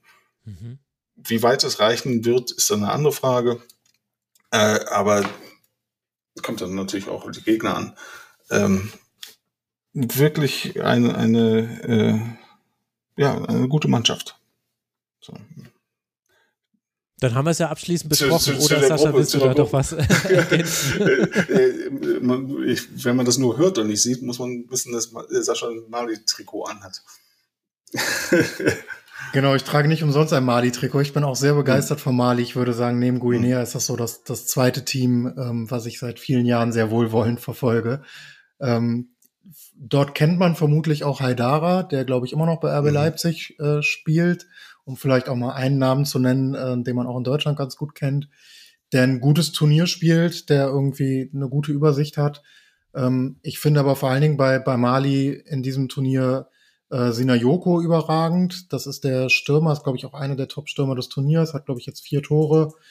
Spielt bei AG Auxerre, ist noch relativ jung, 24. Mhm. Spielt ein Riesenturnier, macht irgendwie die Dinger rein, spielt jetzt gar nicht so spektakulär, aber steht immer an der richtigen Stelle. Ähm, und ich finde überragend den, den, den ähm, zentralen, den Zehner, ähm, Dumbia, äh, Kamori Dumbia, ist erst 20 Jahre alt, ähm, ist erst dieses Jahr nach Europa gewechselt oder vor einem Jahr zu Start Rem, ähm, ist dort absoluter Stammspieler bei Start Rem, ist bei Mali absoluter Stammspieler, ist der Dreh- und Angelpunkt des Offensivspiels, ist, glaube ich, einer der besten Vorbereiter des Turniers. Ähm, also mit 20 Jahren wirklich für mich einer der überragenden mhm. Akteure dieses Turniers bisher. Ähm, ja, und ich bin sehr begeistert von Mali. Ich glaube, dass sie es natürlich sehr unglücklich, dass sie jetzt gegen die Elfmeinküste spielen, die jetzt noch mal so ein Hoch haben im Viertelfinale. Sonst würde ich sagen, sind sie für mich eines der Favoriten ähm, dieses Turnier, weil sie bisher mit Nigeria, von denen die dabei sind, sowohl am überzeugendsten sind, als glaube ich auch noch Luft nach oben haben von der von der Spielerqualität her. Das klingt ja wirklich sehr, sehr gut. Erst ein Gegentor in der Gruppenphase und dann hat man sich noch eins per Strafstoß im Achtelfinale gegen Burkina Faso eingefangen, aber so souverän weitergekommen und ja, gegen die Elfenbeinküste wird man dann im Viertelfinale ja, wenn man ähnlich kompakt auftritt, könnte das echt interessant ja. werden. Wir haben ja über die Elfenbeinküste schon gesprochen. Die sind ja ein sehr, sehr, sehr wackeliges Gebilde, egal mit welchem Trainer jetzt an der Seitenlinie. Und dann haben wir noch Namibia und natürlich vor allem auch Tunesien, die wir ja auch vorhin mhm. schon äh, genannt haben, als äh, Teil der großen vier, der eigentlich dominierenden äh, Nationen beim Afrika Cup. Martin, du darfst ja aussuchen, über wen du die äh, also zu Namibia fällt mir, fallen mir zwei Fakten oder ein, ein Fakt, äh, das vielleicht deutsche Zuhörer und Zuhörerinnen interessiert, das ist halt, dass Colin Benjamin dort ähm, der Trainer ist. Und die haben sehr, sehr, sehr wechselhaft gespielt. Also ich habe äh, ein Spiel in Erinnerung, wo sie wirklich schwach waren und, und chancenlos und ich nicht dachte, dass sie irgendwie die, die Vorrunde überstehen können. Äh, und 0 zu 4 dann, gegen Südafrika war das vermutlich. Ja, vielleicht, ja, genau. Ja, genau. Äh, und, und dann sind sie äh, eben, haben sie sich doch in, in, ins Achtelfinale gerettet. Äh, und äh, haben dann dort jetzt gegen Angola, über die wir ja schon gesprochen haben, äh, sehr klar und deutlich mit 13-0 gewonnen, äh, verloren. Äh, und es, ja, also äh, es war ein sehr, sehr großer Erfolg für Namibia überhaupt ins Achtelfinale zu, gekommen zu sein. Ich glaube, es war das erste Mal, wenn ich das jetzt gerade richtig in Erinnerung habe. Äh, und das ganze Turnier war ein großer Erfolg. Äh, aber dass da jetzt nicht mehr passiert ist, wundert mich nicht. So.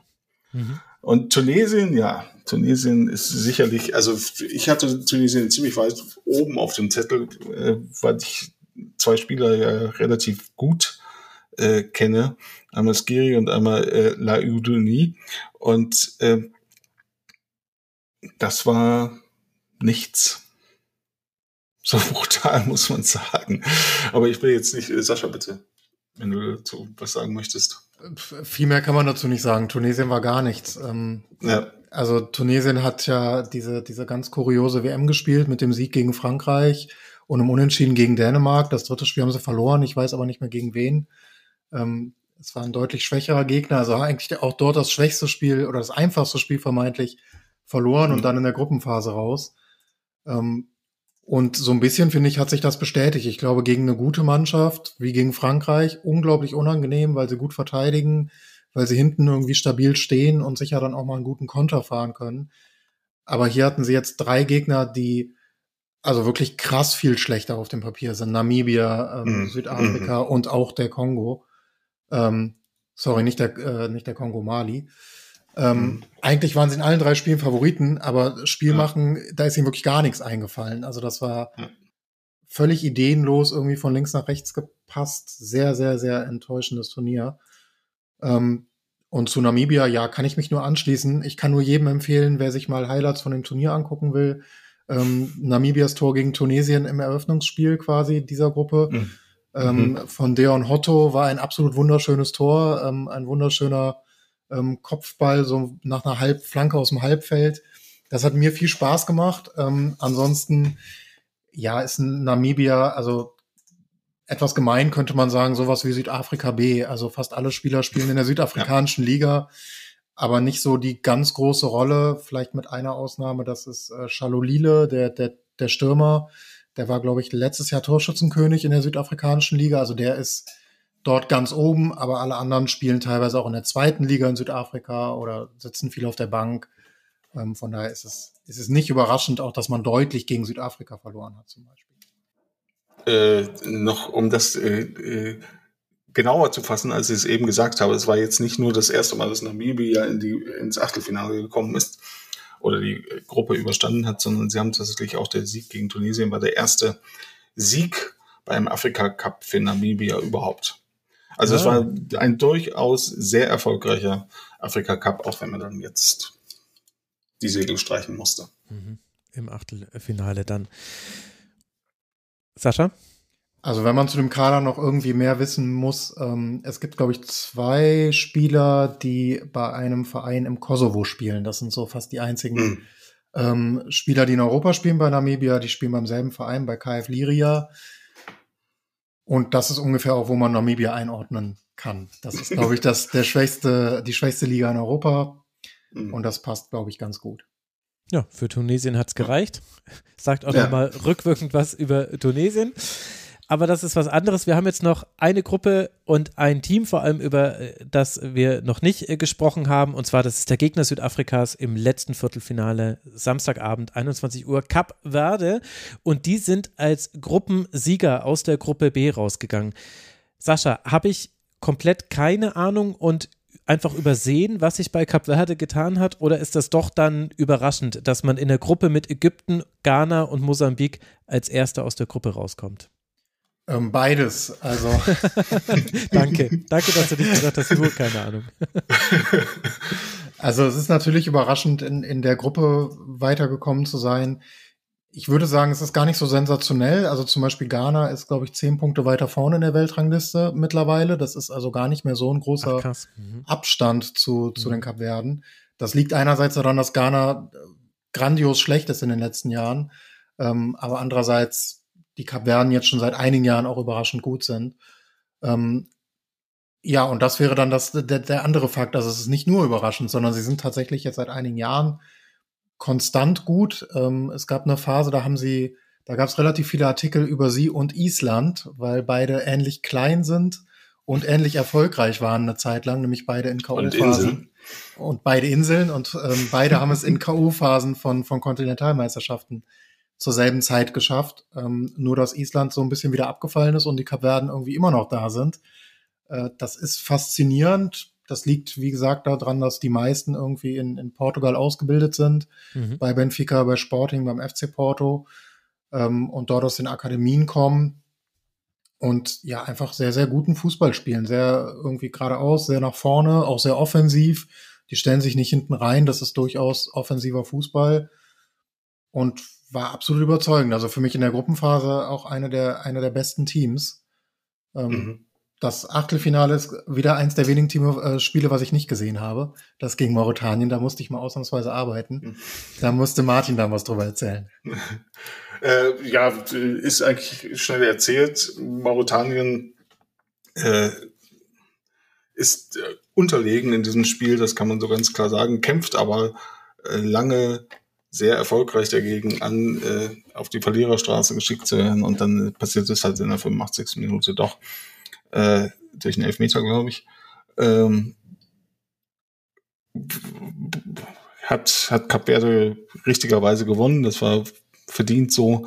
Äh, und ich würde auch ansonsten alles unterschreiben, was, was Sascha gesagt hat, von dem, was ich weiß, zumindest äh, waren auch vor zwei Jahren bei dem Afrika Cup schon, haben sie eine gute Rolle gespielt, drei Jahren, Entschuldigung. Mhm. Ähm, haben sie eine sehr gute Rolle gespielt, äh, guten Fußball gespielt und sind dann also, zwar schon früh im Achtelfinale äh, ausgeschieden, aber eben durch gegen den späteren Titelgewinner Senegal, ähm, da waren sie dann einfach nicht gut genug, aber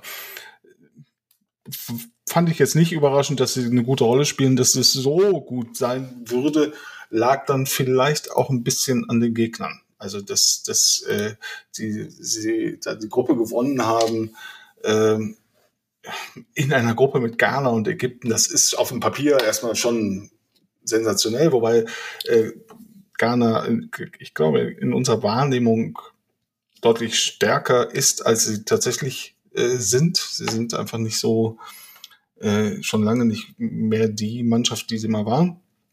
Aber Ägypten hätte natürlich irgendwie eigentlich diese Gruppe gewinnen müssen. Das ist keine Frage. Hm. Und insofern, äh, ja, Hut ab an Kap Verde und ich hoffe, also das wird auf jeden Fall ein schönes Viertelfinale zwischen Kap Verde und Südafrika. Du ziehst die Kappe vor Kap Verde, das finde ich sehr schön. oh. Sascha. Ja, auch hier haben wir, glaube ich, wieder ein, ein Trainerthema. Ähm, Bubista hm. ist seit 2020 dort Trainer ähm, und hat eben das auch alles sehr, sehr sorgfältig langsam aufgebaut. Vorher waren es fast immer portugiesische Trainer, jetzt versucht man es mal mit einem äh, lokalen Trainer, der das hervorragend macht. Also fast alle Erfolge, die der mhm. kapverdische Fußball hatte, äh, sind unter Bubista passiert, dessen erste Trainerstation das ist, soweit ich weiß. Also ähm, ja, riesen, riesen Geschichte. Und der andere Spieler, den ich noch hervorheben will, ähm, diesmal ein Spieler, ist äh, Fosinja im Tor mittlerweile 37 Jahre alt, aber für mich auch einer der besten Torhüter ähm, auf dem afrikanischen Kontinent seit vielen, vielen Jahren bei vielen. Ist, glaube ich, auch zweimal Torhüter des Turniers beim Afrika Cup schon gewesen. Oder zumindest einmal. Also es ist jetzt kein, kein ganz Unbekannter in Afrika. Ähm, spielt in AS Trenčín in der Slowakei. Ähm, aber es ja auf afrikanischem Kontinent wirklich eine absolute, eine absolute Nummer. Deutlich besser als Edouard Mendy ähm, hm. bei diesem hm. Turnier. Stark. Oder Onana. Ja, gut. Ja, gut, da kommen ja nochmal äh, die anderen Themen dazu, ja. die wir aber schon hatten. Ich glaube, dass ja. äh, Cap Verde dann auch den perfekten Turnierverlauf hatte. Das spielt ja manchmal auch eine Rolle. Also Auftaktsieg äh, gegen äh, Ghana, dann gegen Mosambik deutlich gewonnen und dann ist es äh, am Schluss ein Unentschieden gegen Ägypten. Aber da war man ja dann schon durch, äh, durch mhm. die zwei Siege.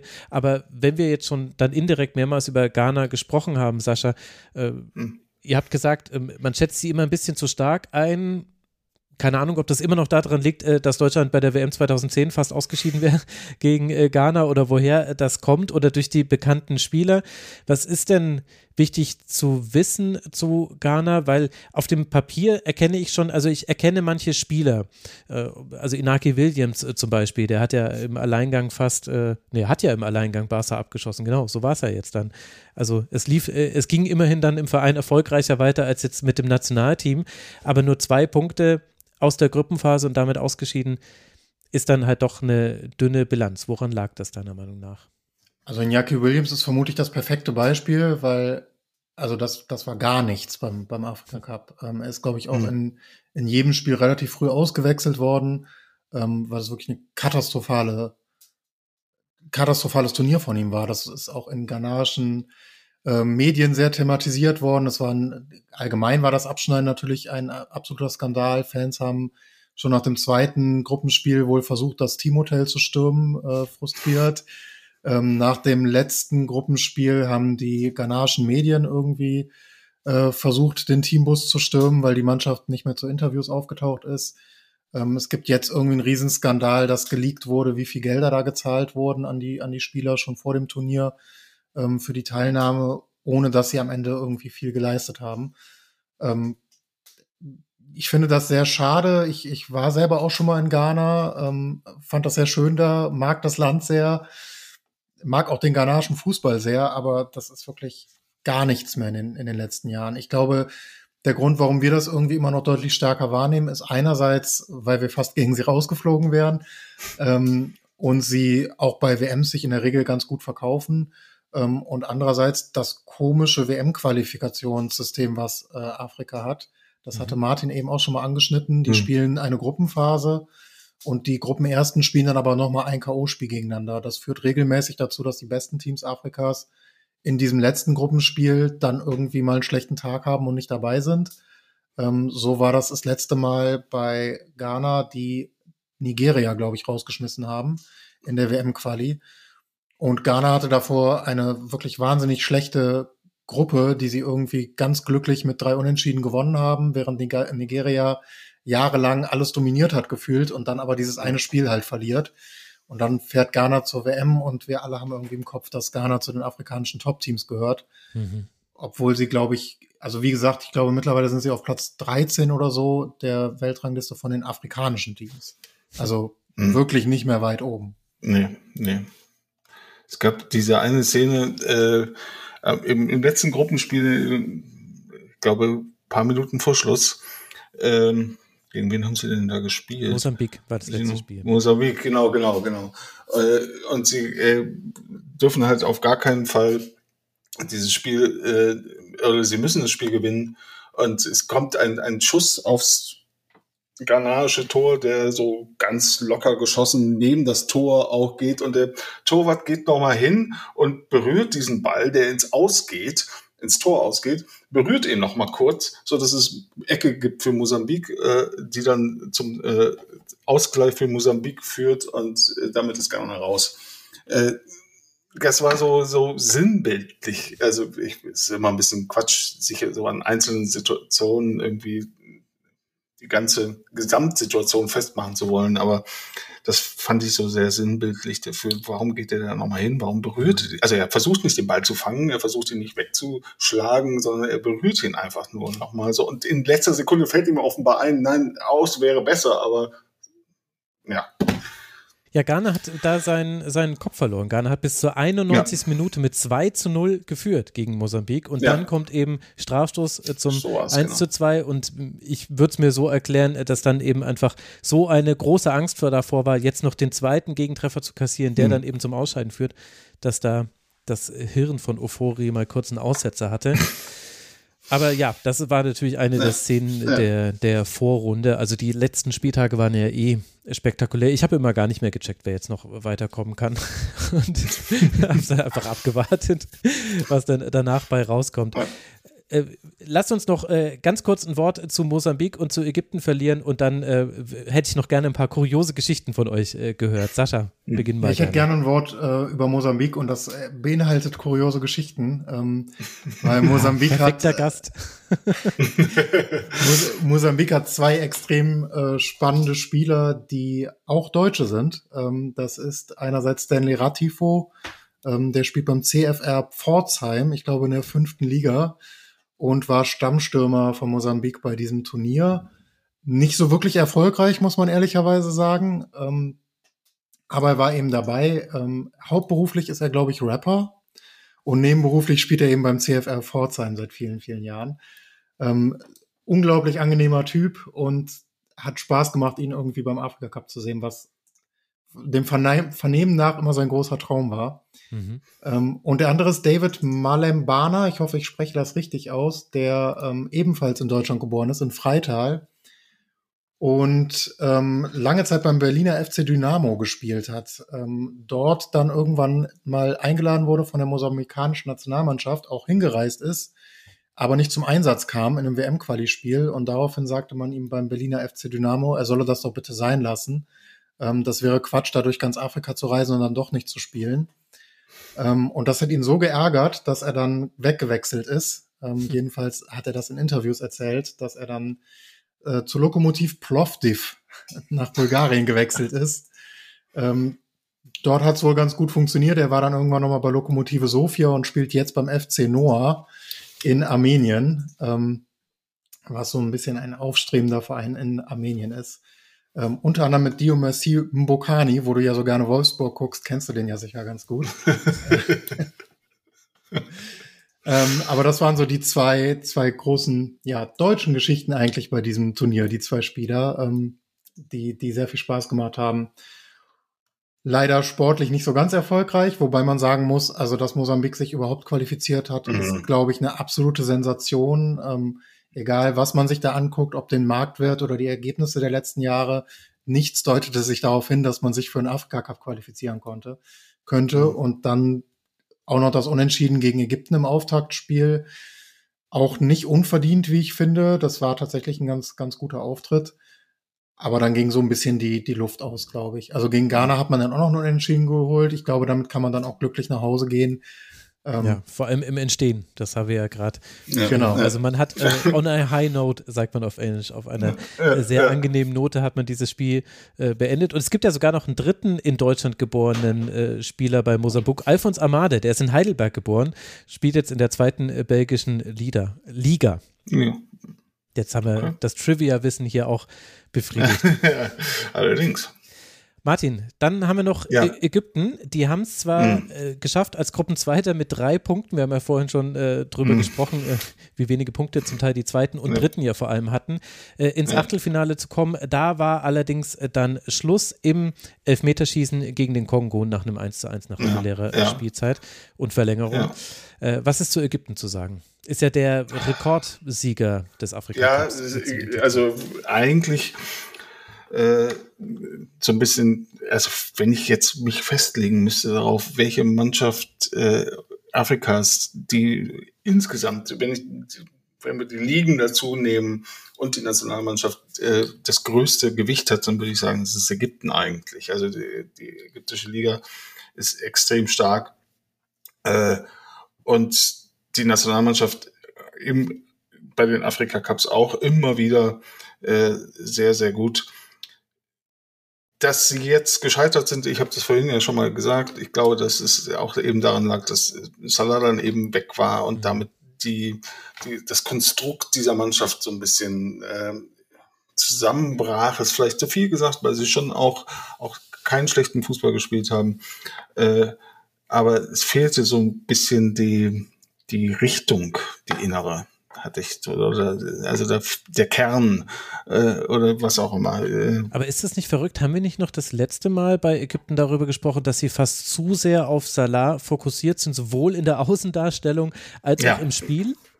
Ja, äh, haben wir. Und das ist auch nach wie vor, glaube ich, ein Problem. Aber wenn du mitten im Turnier dann halt diesen, diesen Kern und diesen Fokus wegnimmst, dann äh, entsteht nicht plötzlich ein, ein äh, ein Spiel, das du dir wünschst, wenn du sagst, das ist zu fokussiert auf diesen einen Spieler, sondern das braucht ein bisschen, das dauert ein bisschen. Und sie haben es auch tatsächlich nicht so schlecht gemacht, aber eben nicht gut genug, äh, um zu sagen, das ist jetzt, äh, hat jetzt die Qualität, die, die es braucht. Mhm. Und ich meine, sie sind im Elfmeterschießen äh, ausgeschieden. Das ist also knapp genug und sie sind im Elfmeterschießen nicht einfach so ausgeschieden, also oder sagen wir klanglos ausgeschieden, sondern so weit gekommen, dass die Torwarte schießen mussten und dann setzt der äh, äh, Torwart den Ball halt an, an, den, an die Latte. Äh, also es ist, war schon knapper geht's kaum. Äh, aber ich war jetzt nicht überrascht. Mhm. Und Mosala musste eben, das muss man dazu sagen, im zweiten Gruppenspiel hat er sich verletzt gegen Ghana ja. und ist dann eben auch direkt ja. abgereist. Also, äh, das nee, er war noch da. Achso, er war noch da. Ja, ich dachte, ja, da hätte es äh, eine Kontroverse drüber Dann war es vielleicht, ob er abreisen hätte sollen. Ich habe da nur aufgeregte Liverpool-Fans gesehen bei mir in der Timeline. Achso, ja, die waren wahrscheinlich aufgeregt, dass sie gesagt haben, er soll wegfahren. Aber was halt, äh, wie, wie verrückt Fußball Medienlandschaften dann halt auch manchmal sind, sie, erkennt man daran, dass ihm Vorwürfe gemacht wurden, dass er verletzt worden ist. ja, okay. Ja, von den ägyptischen Medien. Das ist tatsächlich ein großes Thema gewesen. Wie kann der sich verletzen? Hm. Ansonsten ja, spektakuläre Gruppenphase Ägypten. Dreimal 2 zu 2 gespielt in den unterschiedlichsten Konstellationen. Also erstes Spiel gegen Mosambik, ganz frühes Mosalator und ganz spätes Mosalator. Ich glaube zweite und 96. Mhm. Minute oder irgendwie so äh, zum Ausgleich. Gegen Ghana ging es dann 1-2, 1-2, 2-2 äh, und äh, gegen Kap Verde ebenfalls äh, 2 zu 2. Also es war immerhin, Sascha, viel geboten. Und die Statistik sagt, kein Team hat häufiger geschossen in diesem Turnier.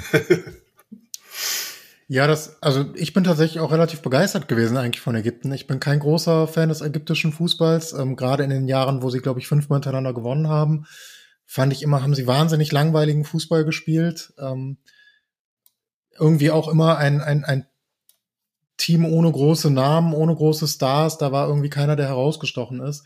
Jetzt sticht mit Mo Salah natürlich irgendwie jemand heraus. Ich finde aber auch, dass er gar nicht so überragend in den letzten Afrika Cups war. Also es gibt die schöne Statistik, dass er noch nie besser war als Sadio Mané beim Afrika Cup. Ähm, hm. Und das ist bei Liverpool sicher anders, aber das beschreibt, finde ich, ganz gut, dass Sadio Mané irgendwie einer der wenigen ist, die immer gut spielen beim Afrika Cup und Salah macht irgendwie immer seine zwei Tore, aber so wirklich der, der Spieler des Turniers wird er am Ende auch nicht. Ähm, jetzt ist er ausgefallen und ich war eigentlich ganz begeistert, weil, weil Omar Mamouche zum Beispiel, finde ich, ein super Turnier gespielt hat. Ähm, und es durchaus auch noch zwei, drei andere gab, die, die ganz gut irgendwie funktioniert haben. Äh, Mustafa Tre Mohamed hat. Mustafa Mohamed, Trezeguet fand ja. ich war, war okay in einigen Spielen. ich finde, in der Gruppenphase hatten sie ein bisschen Pech. Also Ghana zum Beispiel hat nur ein gutes Spiel gemacht, das war gegen Ägypten. Da fand ich sie wirklich stark. In den beiden anderen Spielen fand ich sie, wie gesagt, verheerend. Ähm, von daher, ja, weiß ich nicht. Es ist irgendwie alles ein bisschen unglücklich gelaufen für, für Ägypten. Und eigentlich fand ich sie diesmal besser als in den letzten Jahren. Hm. Oh. Tja. Das äh, ist jetzt, wenn man bedenkt, dass, dass sie äh, das letzte Mal im Finale waren, schon eine starke Aussage. ja gut, aber sie machen es also, ich muss dazu sagen, sie machen es mir nie leicht, sie zu mögen. Also das ist schon wirklich eine auf dem Platz eine sehr unsympathische äh, Truppe. Und das, finde, das fand ich eben diesmal nicht so. Ähm, ich muss aber gestehen, ich war, ich war sehr zufrieden, dass Gabaski, der, der Torwart von mhm. Ägypten, ausgerechnet den Elfmeter daneben gesetzt hat. Ähm, mhm. Der ist mir vom letzten Turnier noch sehr negativ in Erinnerung. Ja. Mhm. Gab es da nicht mal ein Elfmeterschießen, wo der so Sperenzchen gemacht hat neben der Linie in den Pausen, in denen er nicht geschossen hat? Genau das, ja. Ja, okay. Ja. Gut, wir, wir schaffen nicht alles, was wir uns vorgenommen haben, aber vielleicht kann ich euch ja dafür begeistern, dass wir nach dem Turnier nochmal eine Sendung machen. Das besprechen wir off air. Ihr müsst euch noch nicht committen, ja. wie man so unschön äh, sagt. Aber vielleicht jetzt, nachdem wir quasi sehr ausführlich auf die Gruppen geguckt haben und auch auf die Viertelfinals, äh, würde ich vielleicht sagen, äh, als letztes Thema noch, auf welche Spieler kann man denn jetzt vielleicht besonders achten? Sowohl solche natürlich, die im Viertelfinale noch mit dabei sind, könnt aber auch gerne noch äh, welche aufs Podest heben, die jetzt ausgeschieden sind sind. Liegt ja nicht immer in der, in der Hand des Einzelnen. Martin, wer würdest du sagen, hat bisher so das äh, Turnier am besten für sich genutzt? Oh, am besten für sich genutzt haben, das sind eigentlich alles alte äh, Spieler, wenn man so, wenn du das so formulierst, für sich am besten genutztes Turnier, dann klingt das nach jungen Spielern, die sich in den Vordergrund gespielt haben. Äh, ich habe mir andere Namen notiert, nämlich einmal Emilio Nsui, äh, es tut mir leid, wenn ich ihn falsch ausspreche, äh, den man unbedingt als, als eine Figur dieses Afrika Cups erwähnen muss, äh, der also äh, sehr äh, ein fantastisches und sehr äh, dramatisches äh, äh, Turnier spielt, 34 Jahre schon alt, äh, Kapitän von äh, Äquatorial äh, Guinea ist, äh, spielt in der spanischen dritten Liga beim, beim Verein namens CF Intercity, äh, was auch immer das, warum auch immer, macht vier Spiele, fünf Tore. Hm. Und um dann im Achtelfinale äh, im Unterzahl äh, einen Elfmeter gegen den Pfosten zu setzen. Und dann fliegt die Mannschaft raus. Also das ist so, äh, dominiert die Vorrunde und hat dann den größtmöglichen Fall. Also das ist der Stoff, aus dem die Geschichten äh, geschrieben werden. Die nur der Fußball schreibt. Und die nur der Fußball schreibt. Äh, dann äh, ein, äh, wie ich schon sagte, dass ich ein sehr großer Freund von dem angolanischen Fußball bin. Äh, da gibt's den Spieler namens Mabululu, der Zeit seines Lebens äh, in, in auch schon 31 ist, äh, in, in Angola gespielt hat, bis vor zwei Jahren, glaube ich, und jetzt in Ägypten spielt und dort tatsächlich auch ägyptischer Torschützenkönig geworden ist. Also auch so, so ein bisschen so eine Dornröschen-Geschichte. Nee, nicht, äh, wie heißt es? Äh, naja, ihr wisst schon, was ich meine. Ähm, äh, nicht so stark in Märchen, wie man merkt. Äh, der, und der spielt ein, der, das ist ein, ein äh, nicht der technisch stärkste Stürmer, den es so geben kann, aber er ist mit unglaublich großer Herz, Herzblut dabei und sehr großer Wucht und viel Aufopferung und dabei überhaupt nicht, wie dann vielleicht der eine oder andere mal, äh, unfair oder, oder äh, sehr heißblütig. Nein, das, er macht das alles sehr cool und locker und äh, macht mir einfach sehr große Freude. Mabululu. Mit ganzem Namen Agostino Cristovao Paciencia. Sehr schön. Genau. Danke an Husgott. Das habe ich, das ich nicht, das habe ich abgelesen. Die Hörerinnen und Wer hätte es erwartet? Sascha, was magst du ergänzen? Ich kann mich da größtenteils nur, nur anschließen. Ähm, ja, ich, ich finde, neben den großen Namen, also ich hatte getippt, dass Torschützenkönig Girassi wird. Der hat noch kein einziges Tor gemacht. Ähm, ich bin mir auch nicht sicher, ob das noch kommt. Ähm, in der Gruppenphase war ich begeistert von Bagdad Bunejar, der finde ich irgendwie mehr herausgeragt hat. Das ist so der Ibrahimovic äh, des Afrika Cups. Also jede Sekunde, die der am Ball ist, kann was Wahnsinniges passieren. Er hat ein äh, Fallrückzieher-Tor aus 20, äh, 20 Metern gemacht, was leider wegen Abseits äh, aberkannt wurde. Unfassbarer Spieler. Ähm, aber die sind alle nicht mehr dabei und so bleiben eigentlich dann, finde ich, nur äh, zwei Duos. Das ist äh, einmal tatsächlich Mabululu ähm, zusammen mit Gelson Dala, mhm. die oh ja, irgendwie von, von so als Flügelzange so aus den aus den mhm. Halbräumen eigentlich die, die angolanische Offensive sind. Äh, Gelson Dalla hat vier Tore, Mabululu drei. Ähm, also absolut überragende Offensive bei Angola. Da, da freue ich mich auch jetzt schon aufs nächste Spiel. Ähm, und das andere wäre tatsächlich das Malische, was dann deutlich jünger ist mit Lassin Sinayoko und äh, Kamori Dumbia, über die hatte ich früher vorher schon mal gesprochen. Ähm, Dumbia immer mit zwei Vorlagen, Sinayoko mit drei Toren. Ähm, da ist, glaube ich, auch viel zu erwarten, was die nächste Phase angeht. Hoffe ich, deswegen trage ich ja das richtige Trikot schon, um Sina Joko nach vorne zu jubeln. Stimmt, allerletztes äh, Thema, die äh, paar Minuten, äh, die müssen wir uns noch äh, kurz nehmen. Wer hat das schönste Trikot dieses Turniers? Uh, das ist schwierig, weil da sind tatsächlich einige sehr schöne dabei und einige sehr hässliche. Ähm, ich, ich glaube, äh, auch wenn das jetzt klingt, als ob das eine mit dem anderen zu tun hat, ich finde das Trikot von Angola sehr, sehr, sehr schlicht und äh, schön. Ne? Mhm. Äh, rot mit einem schwarzen äh, Querstreifen. Ähm, oh, noch weiter überlegen. Ich glaube, das von Nigeria ist auch ganz gut. Und äh, das von Mali zum Beispiel ist jetzt nicht mein Fall, was Sascha gerade trägt. Ähm, ja. Da kann er nur den also Kopf ich, schütteln. Ich kann mich da gar nicht anschließen. Ich finde, das äh, angolanische Trikot ist, glaube ich, das spektakulärste, was sie seit 20 Jahren haben. Ich finde das ja. jetzt nicht so schlicht. Ähm, aber das. Äh, nein, äh, schlicht ist in, äh, für mich gut. Also es ist, äh, es ist nicht wie das, was du gerade anhast, sondern es ist ne? Also das, sehr, sehr schick und sehr schön. Also das, was ich anhabe, ist natürlich das Schönste, ähm, das von Mali mit einem riesigen ähm, Adler irgendwie übers ganze Trikot. Mhm. Ähm, man muss sagen, der Vorgänger davon, den konnte man im Fanshop auch kaufen äh, mit Strassstein über das ganze Trikot in verschiedenen Farben. Oh, endlich, das, darauf habe ich so lange gewartet. Das hat mir noch besser gefallen, aber das hier ist auch schon ganz, ganz gut. Okay, sehr schön. Also spätestens jetzt ja. müsst ihr zu YouTube gewechselt sein, liebe Hörerinnen und Hörer, um mhm. euch äh, das noch anzugucken. Ihr zwei, ich äh, danke euch sehr herzlich. Wir haben nicht mal alles geschafft, was wir uns vorgenommen haben, weil der Max mal wieder sein Sendekonzept äh, on air umgeschmissen hat. Aber vielleicht schaffen wir es ja nochmal. Ganz, ganz herzlichen Dank an Martin Stahlke, der Edge-Spielbeobachter. Ich werde natürlich verlinken, wo man euch folgen kann. Danke dir, lieber Martin. Sehr gerne. Vielen Dank für die Einladung. Und äh, danke an Sascha Dürkop. Auch bei dir werde ich alles verlinken, inklusive Vorschau. Und äh, ja, vielen Dank, dass du mit dabei warst hier im Rasen. Vielen Dank. Und dann danke ich auch euch, lieben Hörerinnen und Hörern. Äh, alles, was wir hier machen im Rasenfunk, ist nur dank eurer Unterstützung möglich. Der Rasenfunk ist Werbe, Paywall und Sponsoren frei. Und in dieser Ausgabe möchte ich mich bedanken bei Tobi T., Sabi, Falk Fatal, Christoph, der seine Söhne Yoshi und Tom grüßt. Ich grüße mal mit. Rainer und Vasquez, sie ja. alle unterstützen uns nicht nur, so haben sich auch als Supporterinnen und Supporter registriert. Rasen.de slash supportersclub.